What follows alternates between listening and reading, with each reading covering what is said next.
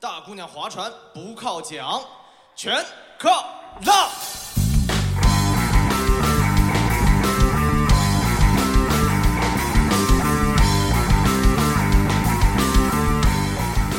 人生同样，一起来冲浪。Hello，大家好，这里是冲浪商店，我是诺亚。阿水，那个朋友我们今天在星期五讲一下星期三这个点，可以， 其实也是对的啊，因为星期三中间名是 Friday，他叫周三、周五亚当斯，对对对，就是翻译过来应该叫周三、周五亚当斯啊，因为它是在星期五生的。本身星期五呢，它有一个含义，就是黑色星期五嘛，有一个宗教的意味嘛，耶稣受难的日子啊、黑色星期五。然后它为什么叫星期三呢？其实在这部剧里面也是有解释的。啊，就说是源自于一个比较古老的童谣，就是《星期一的孩子》啊。然后它里面有这么一句话：就是星期一的孩子呢，有一张美丽的脸啊；嗯星期二的孩子都很优雅，但星期三的孩子充满满是悲伤伤啊、哎跟星期三的整体的这个精神面貌啊、它是比较挂钩的。很搭，哎，我倒没觉得星期三很悲伤哎。这是一种符合亚当斯一家这种价值观的一个设定吧，就是可能悲伤在于他们来讲是形容一个小女孩很可爱的样子。就是把他的悲伤留给别人。对，其实讲《星期三》这部电影之前呢，我觉得就很有必要去跟大家讲一下亚当斯一家，嗯哎、他们的一个整体的世界观吧。网上是有一个说法，就是当这部剧刚出来的时候，很多人会吐槽啊说这不就是就是另类版的一个《哈利波特》嘛，嗯，对吧？低配版呢也是，哈利波特也没有搞到，就在你心中其实差不多，风格不一样的呗。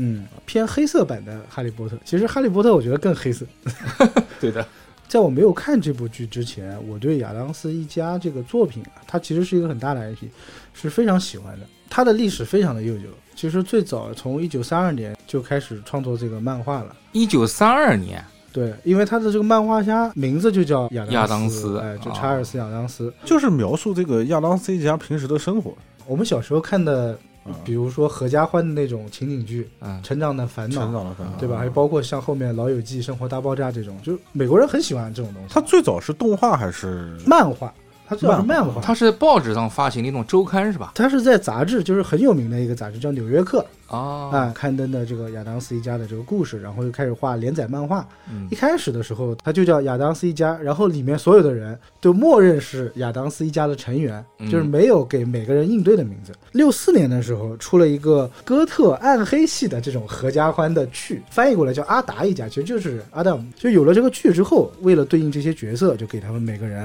哎配了一呃取些的名字字是吧对啊这个剧是在电视里面播放的那种是吗？就跟我们看《成长的烦恼》是一样的，啊它只不过是一个暗黑背景的情景喜剧，情景喜 剧，对，包裹的还是比较温暖的东西。哦嗯去理解这个家庭，或者说去理解这个 IP，我们先把《星期三》这部剧抛在旁边啊，嗯，他们其实就是跟我们所有的固有的价值观啊，或者说社会主流思想完全相反。但是他们一家人是很正常的一家人，他们也会去参加正常的社会活动，跟别人去社交，甚至他们是比较有钱、比较贵族的一家人。就是你想，当我们所有的价值观全部相反的时候，其实就跟没有反没有什么区别。那感觉一家子往古灵精怪那个方向去走，就是行为逻辑上面是异于常人的，但是整体来说，它其实并不是一个那么反社会的一个剧，就它不是走黑暗路线，有一点喜剧的温情路线，不过是把它包裹了所谓的这个黑暗， 然后黑暗加上这比个较怪异，就是怪。异离奇的这个外壳。美剧里面很多不就是把亲情、家庭、伦理，就是揉在一些社会当下的一些问题当中，然后用另外一种表现方式，就让你觉得哎很有趣。你是在点名《速度与激情》系列 是吗啊？Family， 《速度与激情》他们家也属于比较有自己规则的一个家庭，嗯对吧？但是在我们来看，他们也算是异类嘛，对啊，你就可以这么去理解亚当斯一家了。其实刚才你不是说亚当斯的这个家庭的价值观嘛？其实我更想知道他们家家风是什么样子哎的。，他们家家风我今天会讲啊。我们先补充说明一下，他这个 IP 是怎么样逐渐的火起来的嘛？嗯啊，刚才讲了，一九三二年，先是刊登了这个漫画，漫画，哎，本身这个漫画家呢，又是一个类似于像陀螺一样的这种人，又是个奇怪的人是吧又？是个奇怪的人，脑洞特别大，脑洞特别大，而且他也是跟陀螺有点像的，就是从小很迷恋什么棺材啦、哎哇塞，啊、骨骼啦、墓碑之类的东西。基本上成名作可能都是这种黑色色彩的漫画，带一点对社会的讽刺，然后带一点黑暗哥特的东西吧。对，那他应该讽刺的也是三十年代的社会。你想，所有的情景喜剧其实也是对社会一些现象的对对对讽刺嘛。然后这个人做过一个最过分的事情，他在所谓的墓地里面，但是个宠物墓地啊，举办过一次婚礼，谁的婚礼？自己的婚礼。他结过很多次婚吧，大概两三次婚。他一张很经典的照片呢，就是他跟他老婆两个人站在那边啊，然后新娘子穿的是一身黑，然后手上还拿了一个黑色的扇子。哇，黑色的婚纱啊，嗯会好酷啊！对，就这么一个特立独行的人吧。呃，因为《纽约客》这个杂志很火嘛，所以登上去之后是必然会火的啊。连载了很多年之后，六四年的时候就做了这个电视剧，开始给他们起名字。再到后面呢，被百老汇给看上了，拍这个亚当斯一家的这种音乐剧。你想，美国人其实很认百老汇这一对套，的。很喜欢音乐嗯剧，，就要提到一个我们很早以前我们讲女神的时候提到的一个呃老牌的美女啊，波姬小斯，波姬小斯，她就演过上面的星期三的妈妈，啊是吗？嗯，哦，你算起来的话，这个 IP 已经火了将近一个世纪了。嗯，美国的类似的这样的动画的话，我们可能最早接触的，比方说像加菲猫这样 的，纯合家欢，这两年才开始慢慢什么精灵旅社啊，就是亚当斯一家的这类的。星期三但是网络发达了以后才有的。嗯嗯啊，呃，你刚刚讲《精灵旅社》，确实，《精灵旅社》我觉得算是完全对亚当斯一家的致敬，对啊吗？呃是一个致 敬，一个很好的致敬。其实还有几个，后来还出了一个口碑不是特别好的，叫《Monster 一家》，就是怪物一家嘛。芒斯特一家怪物一家啊，芒斯特一家，其实这个就很好理解了，就他们家的所有人都是怪物啊，包括我们后来看的我很喜欢的一个动画片叫《超人家族》，超人家族的设定也有点像亚当斯一家人的设定，只不过把对这个背景换成了超人而已。嗯，其实超人家的小儿子跟他的这个小女儿两个人的形象设定，跟亚当斯一家上面星期三和他弟弟的设定其实很像。嗯，后来我们就要讲到我特别喜欢的这两部电影了，哎，分别是九一年和九三年的《亚当斯一家》和《亚当斯一家的价值观》。那这个电影的导演也是一个非常著名的导演，叫巴里·索南菲尔德。这个人他拍过什么呢？《黑衣人》的一二三部，《哇，我超喜欢的。黑衣人》他本身也是个漫改嘛，对，而且他的电影作品可以说是相当成功，甚至可以这么说吧，捧红了威尔史密斯，就包括那个约翰屈服塔、特拉瓦尔塔嘛，这个翻译的问题啊， 对他演的那部《矮子当道》，我那天看了一下九三年的那部《亚当斯一家》，就是里面那个饰演亚当斯妈妈的那个角色，嗯，印象非常深刻。对，莫迪莎就是摩迪莎莫蒂莫蒂莎摩蒂夏啊，摩蒂莎啊都可以，摩地下啊哎，莫迪莎，九三版的他妈妈是谁演的呢？不会我们都认识吧？讲出来你们可能会打我，我保证不打死你。？你们猜一下我会提哪部电影 我靠， 君莫对溜。 谁啊？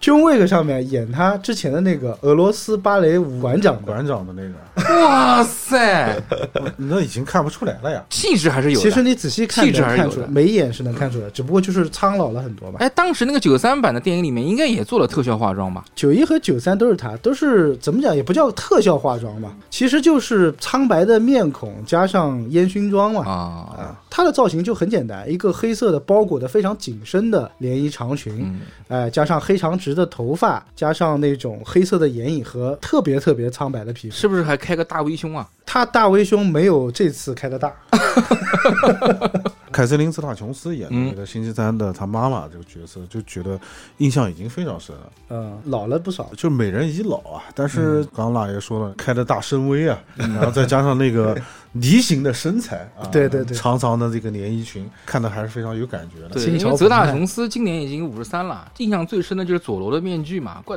真漂亮。啊佐罗面具当时是拍的，跟班德拉斯演。对，还有肖恩康纳利那个偷天换日是吧？啊、挺异域风情的大波浪嘛。你形容一个外国人有异域风 情，你这个形容词实在是……因为当时他拍佐罗面具的时候，但佐罗的设定就是在西班牙是吧？就是在常规的好莱坞认知中，他们也算是异域哎，风 情对对，对是吧对对， 嗯，所以真田广之是日本人中的日本人，嗯布拉德皮特是美国人中的美啊，国人。美国人，哎， OK OK，看两部剧，情不自禁的会对演员之间有一定的比较。哎然后当时看完九三版的这一版之后啊，比照了一下剧版的星期三，嗯，九三版的演员阵容其实要比星期三剧版的演员阵容，在我看来要贴切，甚至在表演上感觉都要优秀 很多。是吗？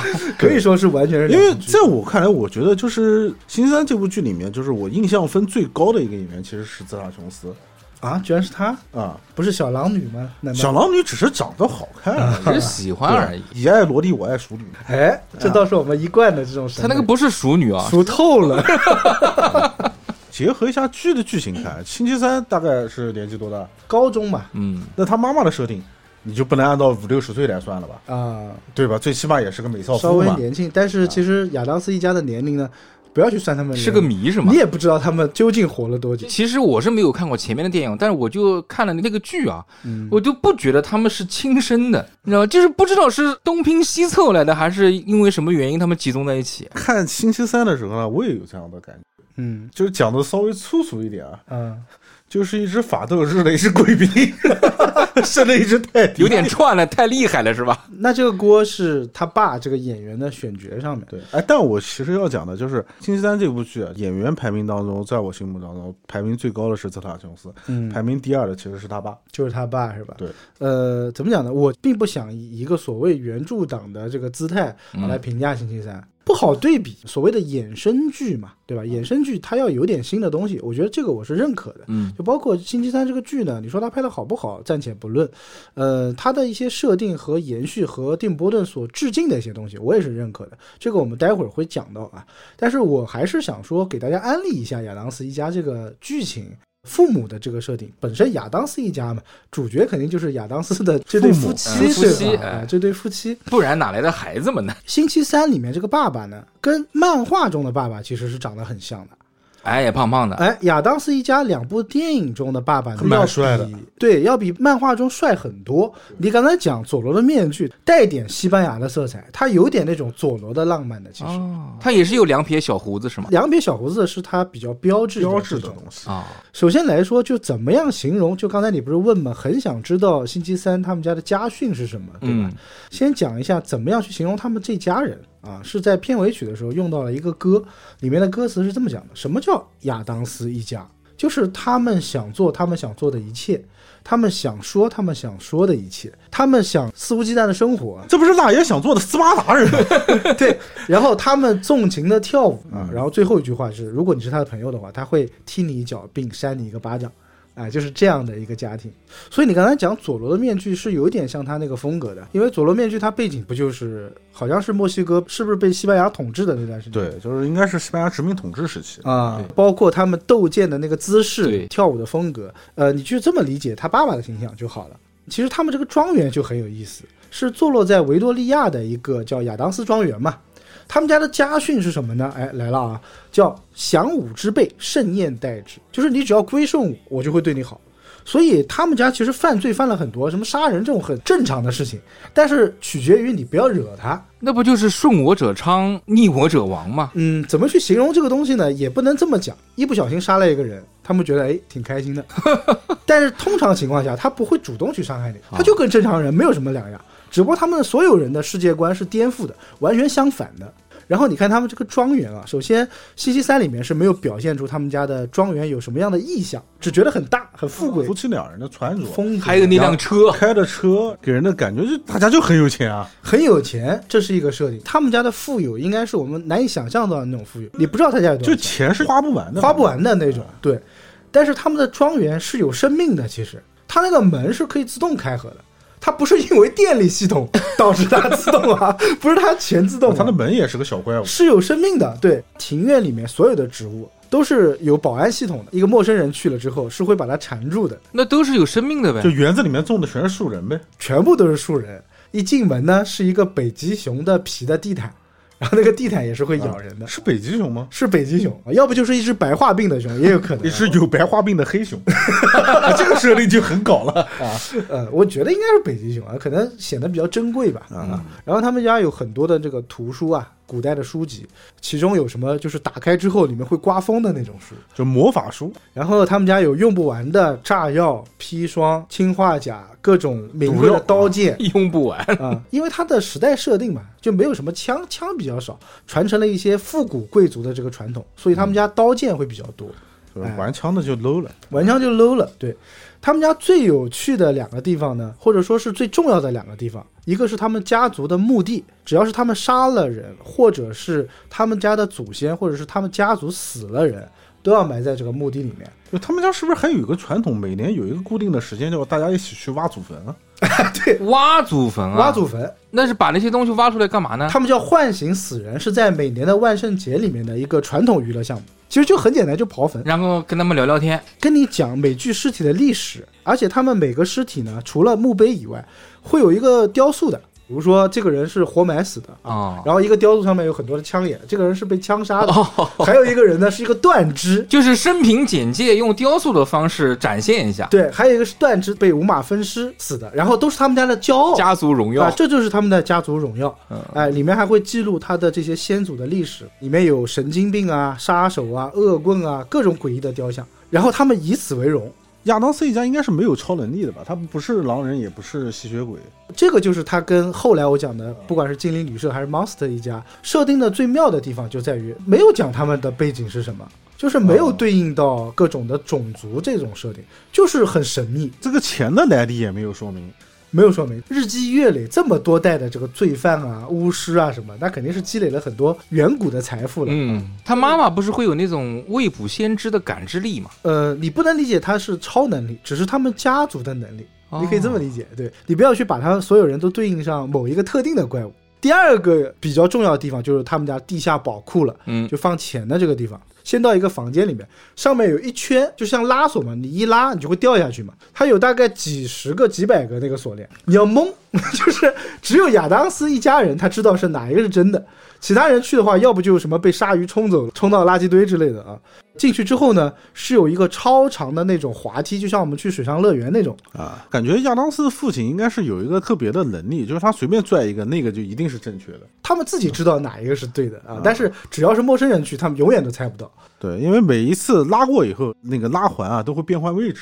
哎，对，应该是有这个设定的啊。下去之后呢，是一个暗河，有点像冥河的那种设定。那哪里是河了？我感觉已经可以用海来形容了。他们家庄园只是一小部分，他们家的地下其实是一个很大的世界。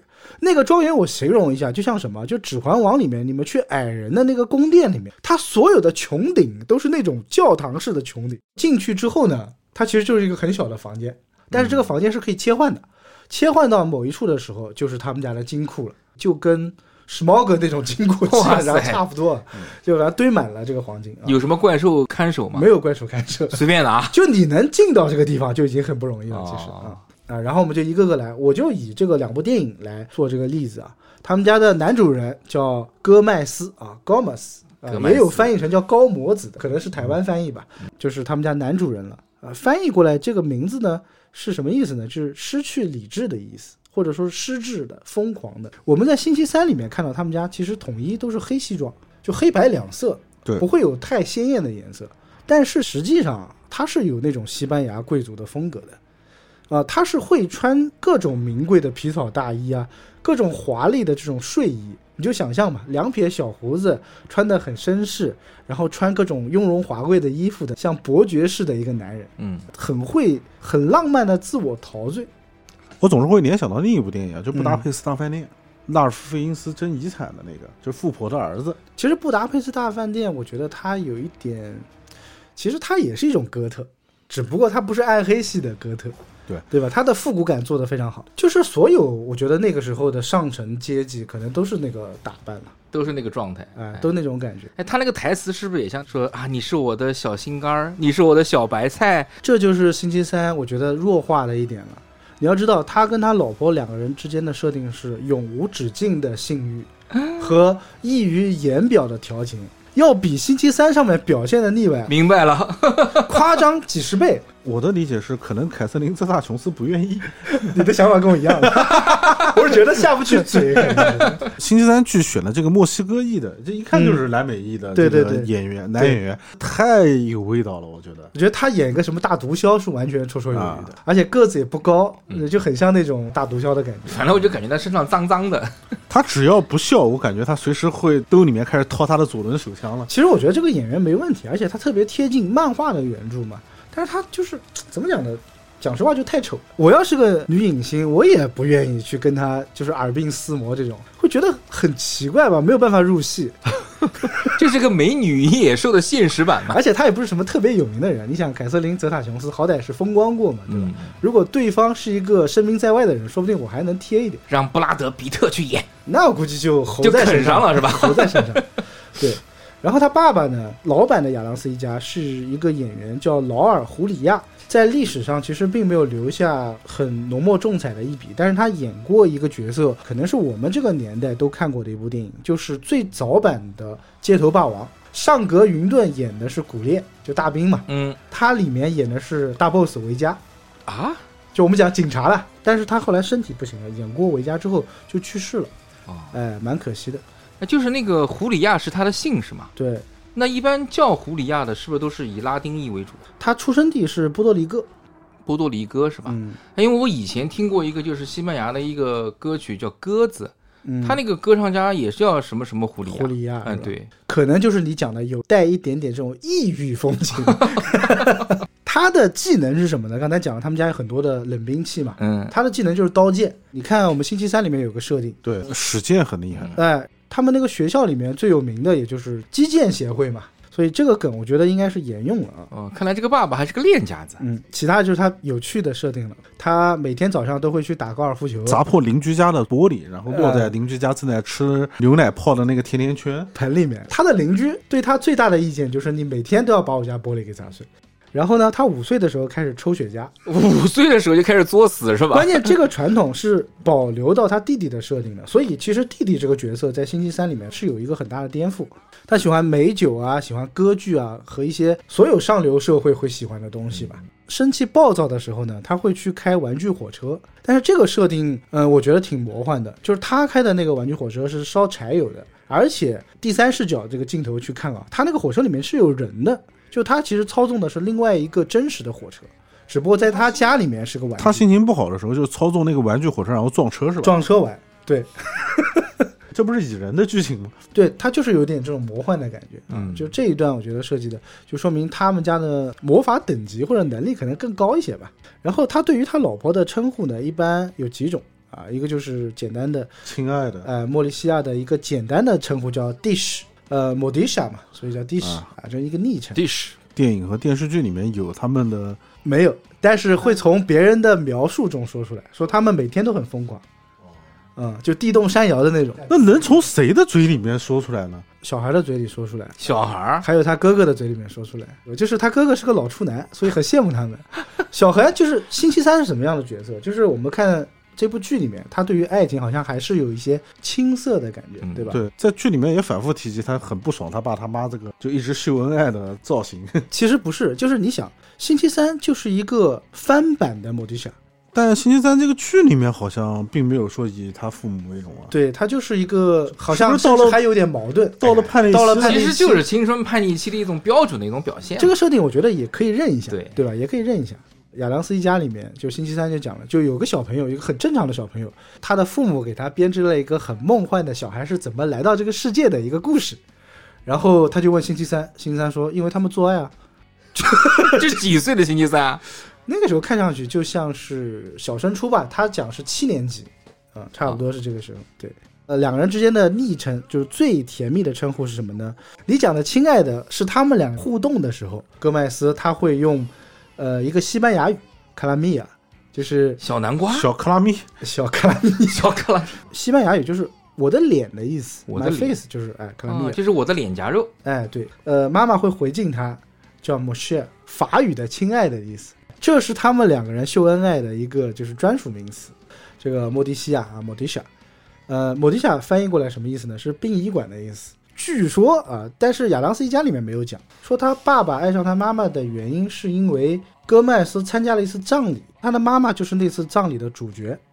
啊，他妈死过一次啊！他妈妈是躺在棺材里的那个，瞻仰尸体的时候，一眼就被他爸爸看上了，然后他就活过来，两个人结婚了。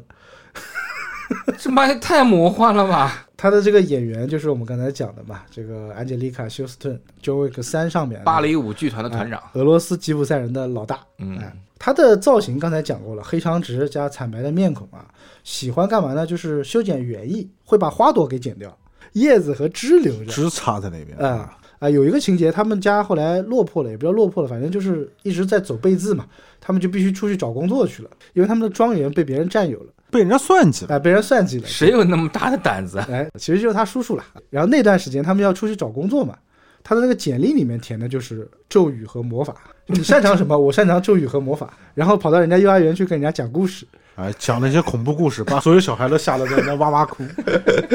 对，然后他们两个人结婚度过好多次蜜月，有一次蜜月是在这个百慕大三角的恶魔岛里面去度的。两个人在一起就是无时无刻很夸张的在表达对对方的那种爱意嘛。嗯所以星期三里面大部分是削弱了这个设定。而且你想，两个从学校开始认识的和这种在葬礼上认识的疯狂的设定，其实就被削弱了。不一样的，然后就要讲到他的小弟弟，最后讲星期三嘛。为什么我一直讲弟弟呢？因为他这个名字很拗口，叫 Parsley，啊，叫 Parsley，帕斯里在亚当斯一家的设定可要比星期三里面厉害多了。啊，不是个被人欺负的那个怂人包是吧？他怎么可能是个怂逼呢？他的造型是什么呢？喜欢穿一个黑白条纹的 T 恤，有点像人家那个监狱里面穿的那种狱医的感觉对。，而且是个小光头，是个小光头，很胖。他的这个造型其实完全是按照他叔叔的翻版造型。他叔叔小时候就长这个样子。啊，你一说到叔叔那个样子，我大概也知道他是个什么样子了。对他叔叔的造型是他们整个家族的骄傲，是属于他们家族审美观顶端的男人。 帕斯里他小时候的所有东西都是继承他叔叔的，他会做炸药，他会用毒药，然后他跟他爸一样，从小就开始抽雪茄。 他还有一项技能是射术，就射箭。他曾经在夏令营的时候，就一箭把那个代表美国的白头鹰啊给射下来。不过他那里面讲叫秃鹫啊，他说是一个濒危品种啊。他说这个品种不是已经灭绝了吗？然后星期三讲现在已经灭绝了，就指着地下那个被射到的。 对，就是它里面会有很多这种小小的讽刺，还挺有意思的。帕丽斯跟星期三之间两个人最多的互动什么呢？就是极尽一切想法的去杀死对方。好像他弟弟是不是金刚不坏之身是吧？他们家反正就是设定就是永远死不掉。对啊、应该是可以死，只不过你没有办法用一些方法去杀死他们。星期三他最喜欢用的是电椅和断头台啊去杀他弟弟，但是每次拉下那个闸的时候，你只能看到火光火花四四溅溅啊！和星期三发自内心的幸福的微笑。但是他弟弟反正就死不掉，然后他弟弟就是用毒药和炸弹嘛，啊，他们在吃早饭的时候，星期三拿了个刀，然后他妈问他说：“你你要去杀了你弟弟吗嗯、？”呃，星期三说：“是的。”然后他妈把那个刀给抢了过来，递给他一把更大的更大的砍，用这把砍更好。他们是会征求大人意见的，就比如说他弟弟会问他的叔叔，我是用砒霜比较好，还是用氰化钾比较好？砒霜比较 old school 一点， 就会给他一些建议。就像什么，就是我们看那个《动物世界》，很多的那个小狮子会互相撕咬打架嘛，嗯，在大狮子眼中，这就是一种嬉闹。所以在亚当斯一家的眼中，弟弟和星期三两个人之间的相爱相杀，也是一种很常规的嬉闹而已。不也就是一种自我学习和成长嘛？对，但是他们家有一个比较诡异的旧传统啊，家族旧规，现在已经被废除了，叫新的来，旧的走。就是如果我生了一个孩子不要紧，生第二个的话，一定要弄死一个。所以在第二部的时候，他们家又生了一个小宝宝，所以他们俩就要把那个小宝宝给弄死。 那小宝宝嗓子也太诡异了，小宝宝生下来就有两撇胡子，哦哟，亲生 的嘛，亲生的，而且小宝宝能力超强。对他们用断头台想杀他的时候，小宝宝一手就把那个刀片给捏 住了，灵犀一指，百分百空手接白刃。对，梆一夹，而且他小宝宝是有这个火焰技能的。哎，这不就是《超能特工队》里面那个最小那个仔吗？，对啊，所以你看特工队他们家三个嗯，设定跟星期三一模一样。像的像的，嗯，对吧？他的名字叫什么呢？一开始没有名字，就叫小亚当斯。后来他们家给他起名嘛，起了很多名，是要逼掉的，用了很多所谓的国家领导人的名字，啊比如说地狱的领导人啊，路西法哦，啊和 M 开头的某领导人还。和某东方神秘大国扯上点关系啊？呃，是的，因为他们是以这种引以为傲的嘛。后来他们起了一个什么名字呢？叫 Pubert，就是这个名字很怪，希它尔是托德青春期的意思，或者说性成熟的意思。 就给这个事然后他的那个婴儿床上面呢是挂满了那种刀的铃铛，和一个巨恐怖的一个熊的一个玩具， 会嚎叫的。然后有一个设定特别搞笑，就是还是他们家发生苦难的那段时间啊，这个时候家族就会出现一些异象。嗯，然后那个小亚当斯呢就变异了，变得超级可爱，就 变成了一个金色卷毛、有红扑扑小脸蛋、动不动微笑的长相。就是这个长相对于他们家来讲，就像看到鬼一样， 逆天了，说长得太丑了，就他们就吓到了，说怎么可能长成这样子？然后亚当斯就是爸爸吓得晕过去了。就他们家还有一个外婆的设定啊，这个我们一会儿再讲。他外婆当时就介绍了，得了这种病呢，人格和外貌都会发生异变，很难根治。他后面可能会变成律师、医生，甚至有可能是总统。那就是变成一个正常人了呗。 然后讲完之后，他们家全傻掉了，就感觉天塌下来了。 其实那个小婴儿啊，就是我觉得选角选的真的蛮好的。他即便有那个两撇小胡子，你就觉得很可爱。就那个小孩太可 爱了，卡哇伊嗯呢？就是奶粉广告上面的那种小明白孩一样明白明白嗯所以他变成金色卷毛的时候，你就会觉得 so cute，就是这种啊感觉，啊很可爱。很可爱。对他们家三个小孩就是会互相杀来杀去嘛。嗯，呃，有一幕很有意思，星期三和他弟弟学校表演啊，其他的小朋友都是穿那种很可爱的服装，天线宝宝一样那种剧，很弱智的。他们俩是演的两个决斗的人，然后用剑互相去砍对方。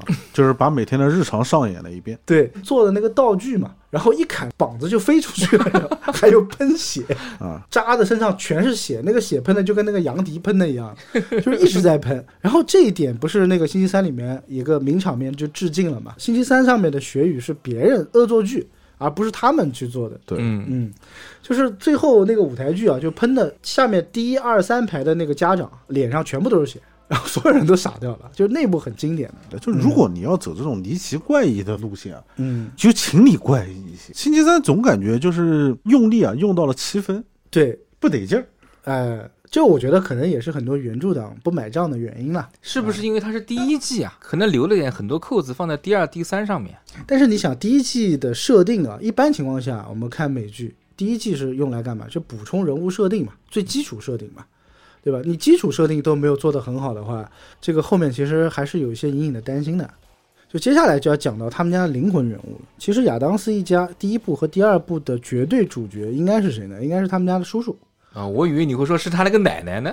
啊，奶奶只是一个边缘人士了。哦啊我们最后简单介绍一下就好了。其实他家的叔叔法斯特就是最重要的一个人物啊，不是最帅的男人嘛？最帅的男人。 在星期三里面也是反复提及的，就最后出来了一下，能力也很强嘛，像是他们的一个导师这种感觉。偷人家摩托车嘛？ 你不要偷这么显眼的摩托车好不好？ 哎，那摩托车造型还挺拉风的啊。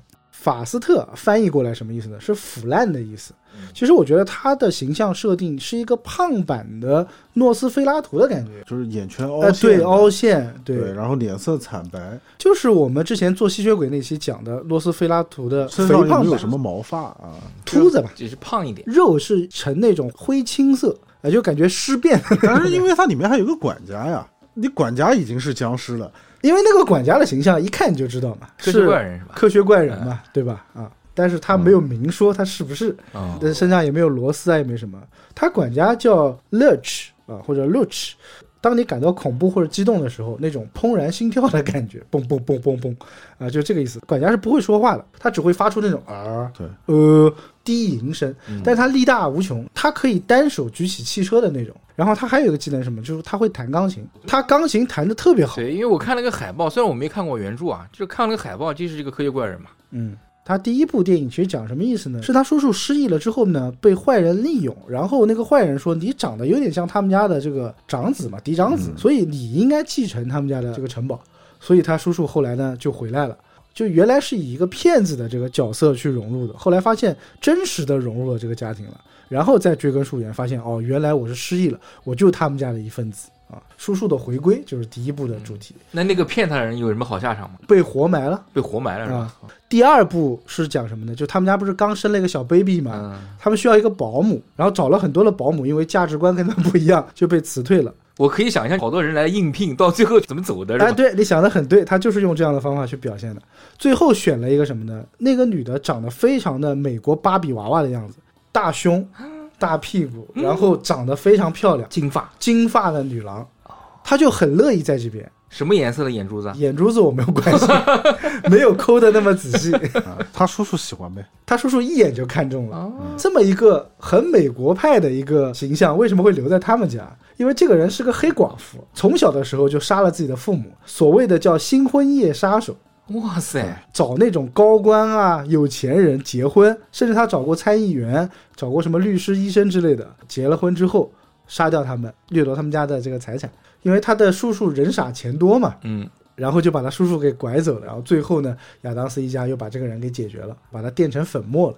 亚当斯一家二里面有很多的社会问题，就比如说像美国当时的那种精致的利己主义啦，追求财富啊，追求梦想啊，包括那个时候迪士尼也是正好是腾飞的时期嘛，打造这种虚假的美国梦的感觉啊，嗯，还包括里面提到了一些种族主义，那个时候可能黑人问题还不是最关键的，是印第安人还。有以及我们现在都很尖锐的这个骗婚问题，呃，骗婚就包括那个时候主流价值观一些讽刺、一些驳斥吧。就你刚才说的这两部电影里面，应该也没有提到过黑人是吗？他其实黑人角色很少，很你要少看什么年代啊？对啊，你想九几年那个时候，黑人出现在荧幕中可能是明白不太多的。对嗯，然后演他叔叔的也是一个非常有名的演员啊，叫克里斯托弗·洛伊德。这个人是谁呢？我们之前做过他的电影哟《小人物 小人物，小人物里头有，小人物的谁啊？》，演男主他爸的， 他不瘫在床上的吗？坐了一个坐轮轮椅椅， 结果用喷子把人家给喷死的那个。 他演过最著名的这个电影是《回到未来》，哎，这个老演员其实讲起来的话，就是有点像我们现在经常会评价的，就是老戏骨啊。这种演员他们好像应该都是练过眼神的。我跟你讲，他的法斯特跟星期三里那个法斯特简直一天一地。为什么说法斯特是他们亚当斯一家的灵魂和核心？因为这个演员演得太好了，对，就是那种既奇怪，然后又傻，身上又有恐怖点，然后身上又有搞笑点的那种。对，每个眼神都很有戏。两个小朋友呢，跟爸爸妈妈也不是说关系不好，爸爸妈妈可能没空带他们俩玩儿，他们更喜欢叔叔一些他。们更喜欢叔叔，哎对叔对叔对会一直跟他们玩儿。而且你看到第二部，因为他们家有新生儿了嘛，所以爸爸妈妈的心思不在他们俩身上，你知道吗？啊，他们俩就是只要小孩生下来了，那你就自生自灭去吧。啊，那我们可能会更关注新的这个生命，或者说新的一些事情、啊爸爸和妈妈之间的爱情是任何事情无法阻挡的。 之前瑞克和莫蒂出过一个所谓的官方真人版的短片，不知道后面会不会拍成电影。演他叔叔这个演员克里斯托弗·洛伊德，演的瑞克就嘛演的瑞克，网上一致评论神还原，神还原真的是太精彩了。那个《飞越疯人院》里面也有他，他叔叔的整体形象是什么呢？刚才讲了，这个嫡长子嘛，最应该继承这个城堡的继承人哥哥小的时候，然后就被人拐走了 被，拐走了。对，后来就失忆了嘛。本来他哥哥呢，其实可能要更凶恶一点，因为他们家有一个他哥哥童年的照片，是拿了一个蜡烛，画像上的蜡烛还会燃烧的，你知道吧？魔法画像，对对这对，两个小孩小时候就没干过好事儿，他哥哥是他们家的榜样。戈麦斯父母的话来讲，对他哥哥的评价是残忍的恶魔，就是他哥哥在他眼中是一个风度翩翩的一个偶像，所以他很恨他的哥哥。小时候他哥哥被拐走也有他的原因，他们家传统嘛，小孩之间要相爱相杀嘛。因为他嫉妒他哥哥，所以他就用了一些方法把他哥哥给气走了。用他的话来讲，他哥哥这种形象感觉没有他得不到的女人，但实际上他哥哥是个老处男。整个剧里面就充满了这个反差萌。对，就特别的反差。然后他哥哥确实厉害，他会十二种语言，因为他被拐走之后是在世界各地游历的，他还会驾驭电的力量。所以我们看《星期三》里面，他一上来是会放电的嘛，就是第二部跟这个所谓的女杀手嘛，就没有一个好的结果之后，在最后的时候给他哥哥又设计了一个新的对象，叫德曼莎，翻译过来是精神错乱的意思。长什么样子啊？不知道有没有大家看过一个恐怖片，就是养鬼吃人，一个光头插满了钉子的那个啊，嗯，钉子头，然后他哥哥一眼就看中了。我的个老天，可能后来没有拍续集吧，拍续集的话，我觉得这个可能就变成了他们家的伯母。然后接下来就是他们家的一些边缘人物了，嗯，手我觉得最出彩的就是那只那只手，对，那只手其实真的是很关键啊。就这个手的设定什么呢？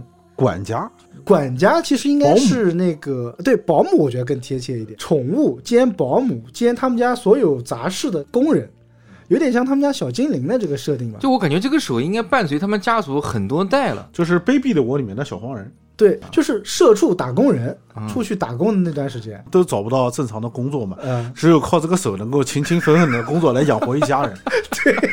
他可以做搬运工、做收纳，疯狂的做事哎，，他有交代这个手是怎么来的吗？这就是很有趣的地方。他就没有交代这个手是到底从哪来的啊、哦，所有的人，包括就是管家也好，都没有交代是从哪边来的。啊就是让你觉得哦，他可能长得像嗯个吸血鬼，但是实际上人家又不是。他会摩斯电码，最简单手语，然后他会玩指尖滑板，但是对于手来讲，他就是一个真的滑板，哎，他要开车，这是我最想不通的一个。他怎么？踩油门呢？他是怎么踩油门的？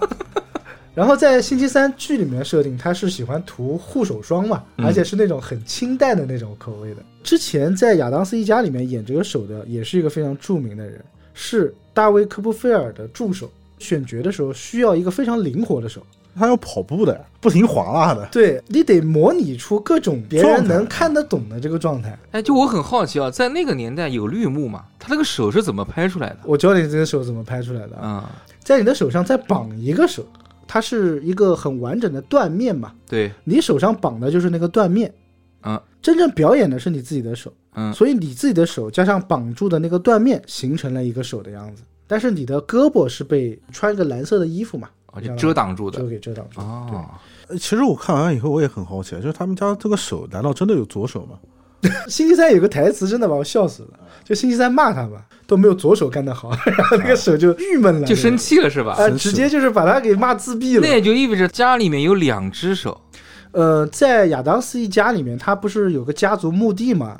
是有一个石碑是一只手的，我怀疑那个有可能是左手，因为在看之前的电影里面，其实没有出现两只手。没有出现两只手，对，对都没提。对我上次看到这只手还是在那个周星驰的《百变星君》里面，不是也有一只手吗？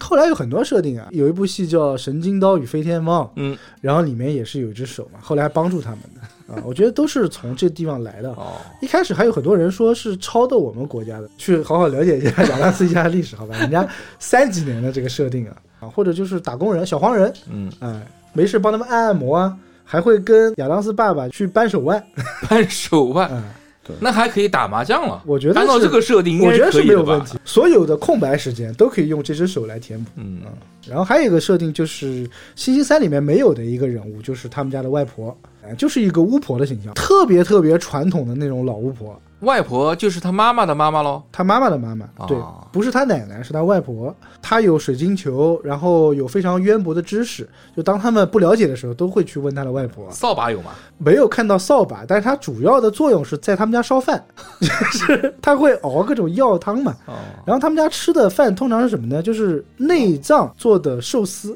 大肠刺身，哎、就类似于，藏私身 我估计可能是会有啊，比较奇怪的料理。正常我们比如说老年人看这个小孩吃饭，关照他嘛，什么手扶的碗啊，嗯，不要去倒里面的东西啊，不对许吧哎抖腿啊！才做出来的，先吃什么，再吃什么，热腾腾的菜，他会跟你讲怎么吃嘛，对吧？他们家是端上了一道菜啊，你要先吃眼睛啊，这个 就是你有没有去拨弄那个食物呢？就是你不拨弄食物，他会怪你的。啊，啊、小孩就是乱倒，在他们家是一个常规的这个顺序，就是现实中的礼仪是相反的。完全相反。而且他们吃的食物很多都是那种看不懂的活体，就你看不出来什么东西，就可能一堆烂肉，但那个肉会动有，一幕我甚至觉得吃的是屎，长长一条的。长长一条，嗯就反正很奇怪，会有那种诡异的绿色啊，什么东西你，不能吃海参嘛？就是海参和屎放在一起，我相信你能分得出 来。就是你能想到一切恶心的东西吧？嗯就是巫师会在他的那个大锅里煮的东西，那家里面人也吃啊，他们可喜欢吃是了啊啊啊。可喜欢吃了。对啊，平时他们姐弟俩喝的饮料加了砒霜的果 汁儿，关键他们找工作那段时间，两个人还出去摆摊还卖呢，就放在那个毒药放在那个地方。 日常就是贵族家庭，有钱人也会去法院啊，他们遇到问题也会去正常的法院、去医院，夫妻俩其实心地挺好的。他是会去做慈善拍卖的，就是所有这种社会名流会参加的场合，他们都会去，啊，好胜心比较强嘛，所以慈善拍卖一定是以最高价去拍的。一定是头牌。对，把自己家的一个什么小东西放到拍卖会上去拍卖，夫妻两个人互相加价。啊 然后就很兴奋，就加到他们很兴奋，就感觉好像马上立马就要来一发的感觉。他们家一些独特的庆祝传统呢，就包括像刚才水哥讲的啊，万圣节去挖坟。嗯，第二部的时候，他哥哥不是结婚嘛，他们会给他准备那个结婚蛋糕。我们这个蛋糕里面是有惊喜的，然后等了半天，那个蛋糕一点反应都没有。啊、戈麦斯跑过去，把那个蛋糕掀开看了一下，转头问他们家那个管家嘛，就 Lurch，就问他，他说你是在没有确定里面有人的时候就把蛋糕给烤了吗？ 然后里面是一个女孩的尸体。他的惊喜是，其实想让他过生日送他一个玩 伴，就是有一个人吧可以从蛋糕里哦烤出来那烤种出。来啊！但是乐趣直接把它烤了，就是一众亲友都沉默了，你知道吗？然后过了一会儿，那个戈麦斯说 s e l a v 啊，然后他们家老外那个结婚那个车子后面不是会拖那种瓶瓶罐罐或瓶瓶者罐罐易拉罐吗？叮当当当响，他们家除了罐子以外是一个死人，刚死的人。然后他们家庭派对来的这些人也很奇怪，有什么那种吹蛇的那种，人家正常是吹笛子舞蛇嘛，他是直接抱着那个蛇尾巴在直吹接吹蛇。 星期三在他们家族其实是有一个官配的，在我们来看，可能是他们家世界观的一个小帅哥，长什么样子呢？一个飞机头，但是呢，长得很像卡西莫多，是个驼背，驼背啊，个子非常高，但是打扮的很青春的这么一个啊、在舞会的时候会跟星期三去跳舞啊。他们家族的官配啊，对，深得星期三的妈妈的夸奖，说你又帅了，啊是个驼子。 你又驼了，还有一个是双胞胎姐妹，嗯，是当年喜欢他哥哥的，但是因为戈麦斯嫉妒他哥哥嘛，就横刀夺爱，相当于戈麦斯的前任了。嗯，这个双胞胎姐妹呢是连体的，是背对背连体的吗？就是是左右连体侧面，啊，左右左右连体，哦左右连体对还特别撩人的， 就是动不动跟你哎搭讪两句，很会调想情的想那挺种。刺激啊！嗯，我就想到那个《闪灵》里面那个双胞胎姐妹手牵着手的，哎，这个比较符合他们家那个调调。对，但人家更但诡异，那两个双胞胎可不连体啊，好歹是分体的，啊他真是连体的。嗯，他们家最奇怪的一个亲戚是什么呢？It 表哥，就这个人名字叫 It，他啊 he 他 she it 啊，叫 It 表哥，长什么样子呢？畜生表哥，就是一个头发，就是他从头毛到发脚是个毛人，很矮的，大概跟土行孙差不多高的一个人，但是他从头到尾就是一个头发，头顶开始一直到脚。就是你看不到脸呗，就是一个毛人， 对，it 表。关键这个表哥讲话是那种， 但是所有人都能跟他对话， 就是你你不知道他在讲什么，他甚至能跟那个他们家的管家对话，管家呃呃，他嗯 嗯嗯两个人聊得好我怀疑的，他跟手对话不了啊，手只会做手势是。毛人看不见嘛？关键这个表哥他还会把妹呢，在第一集的时候，就是有一个正常人，本来也是他们骗子集团中其中一个嘛，从良了，在舞会上认识他表哥，表哥就跟他聊天，关键他表哥嗯嗯，那个人是正常讲话的，然后两个人就在一起了。到第二部的时候，两个人结婚了，还生了一个小毛人。 小毛人就是一个头发上多了一个蝴蝶结，小毛人的名字叫 What，哇，这个宝宝起名字了嘛，叫 What？他说啊，为什么会叫这个名字？医生给他起的。医生刚生下来的时候就我去，讲这了是这个句什么话。怪物 What？然后在家庭派对上，他们会跳一种很传统的舞——马木什卡舞。据说这个舞呢，他们跳过几次，是在很重要的日子里面，比如说滑铁卢的时候，庆祝开膛手杰克杀人的时候，还有他哥哥回来的时候、回归的时候，跳起来呢，就是边玩刀，呃，边穿那种很传统的，有点像西班牙服饰的那种红色的衣服。然后我们最后再来讲讲回到这个星期三啊，就是我们这个剧里面的女主嘛，是他们家的这个大女儿啊、嗯姐姐。正常来讲呢，应该是一个光额头麻花辫的形象。对，反正对比一下，我其实是更喜欢就是电影版里的就是星期三的形象。对，电影版这个演员叫克里斯蒂娜· Rich，其实就是《星期三》里面那个宿管，她演过一个我很喜欢的电影，就刚才我们录音之前，你刚才不是问我，如果聊蒂姆·波顿的话，可能我最喜欢的电影是哪一部嘛？啊，《剪刀手爱德华》肯定是的，对吧？嗯，还有一部我很喜欢，就是《断头谷》。断头骨，哎，啊断头谷他跟那个德普一起演的，真的好看。就小时候那个星期三长得真的漂亮，怎么讲？他是演到骨髓里，就把亚当斯一家的精神演到骨髓里的。对，星期三里面的这个小女孩啊，虽然说实话，剧出来以后其实应该是火了。其实挺圈粉的，嗯，造型啊长得也挺好看的，但我觉得没有对比就没有伤害。是的。我觉得星期三里面的这个角色呢，只是画皮，哎，我觉得你这个形容其实非常好，甚至觉得这个角色他不是星期三的形象，他是僵尸新娘的形象，对有点凹陷的这个对，脸颊、两腮、啊脸颊。嗯，是有点僵尸新娘的感觉，这也是蒂姆·波顿的一个，我觉得他个人审美的问题。啊嗯不过这个演员确实还蛮圈粉的，嗯，我觉得他的出现就很像之前那个《后羿弃兵》的那个安雅，当时出来的时候一炮而红。对，这部剧其实两个小女孩都挺出圈的，就一嗯，个他一个那个小小狼狼女，哎，小狼女真的太喜欢了，嗯很可爱嘛。就可能男生直男应该都会喜欢小狼女吧。 对，亚当斯一家里面电影里面这个星期三的这个形象，我觉得更加的贴切，更符合这个电影的设定。嗯，而且剧里面不是讲过一句话嘛，说星期三他这个角色只有黑色和白色嘛，对，但实际上不是的。电影中星期三，他涂的指甲油是红色的，不应该是涂黑色的吗？没有，他就是涂很正常的红色指甲油的。啊、造型差不多吧，就是呃黑色的碎花的连衣裙嗯啊、一开始出场的这个造型是一样的，对但是区别就在于一个是光额头麻花辫，一个是有刘海的麻还花辫哎带刘海的，呃，我看网上有很多人戏称是铁打的刘海，铁刘海，那个刘海根铁本就刘海，风吹不动的。 但是其实这个就是一个美学设定的问题。你想啊，你在什么时候会注意到女生很粗的两个麻花辫嗯？那就是说明她头发其他地方是很平整的，平对对对，是没有什么干扰的嘛。刘海很多的时候，你就不会注意到她的辫子了。星期三的代名词，其实我觉得可以用麻花辫去跟它划等号嗯啊，就像他弟弟是用那个黑白条纹的 T 恤一样。嗯，其实我个人还是很喜欢，就是星期三这个角色设定的。嗯一个刚才你说的黑白两色，嗯，还有你说的那个辫子控。就我说句实在话，我还真不喜欢长而直，黑长直，黑长直 啊。那那歌里面不是唱的吗？你那美丽的麻花辫缠呀缠住我心间嘛，对吧？第三个就是你说这么小的小姑娘，她很喜欢体育，又会击剑，又很喜欢艺术，又会拉小提琴。你说这样的小女孩做女朋友哪儿找去啊？再加上这个嘴毒心善的这种 设定，就是 哎我觉得找女朋友就是要往这个方向去找嘛，这样才很有趣，你知道吧？其实这些设定呢，倒不是因为他个人特别，是跟他家族传统有关的。嗯一个贵族家庭一定会培养这样的这个技能的，对对吧？击剑是他爸他爸爸爸教，教的嗯嘛，嗯你想他们家管家都会弹钢琴，就更不要说他了对，啊、然后一个小女生喜欢歌舞，喜欢钢琴，喜欢歌剧，很正常。女儿要富养嘛，嗯，还有这个麻花辫，其实它不是给你正常人审美去看的。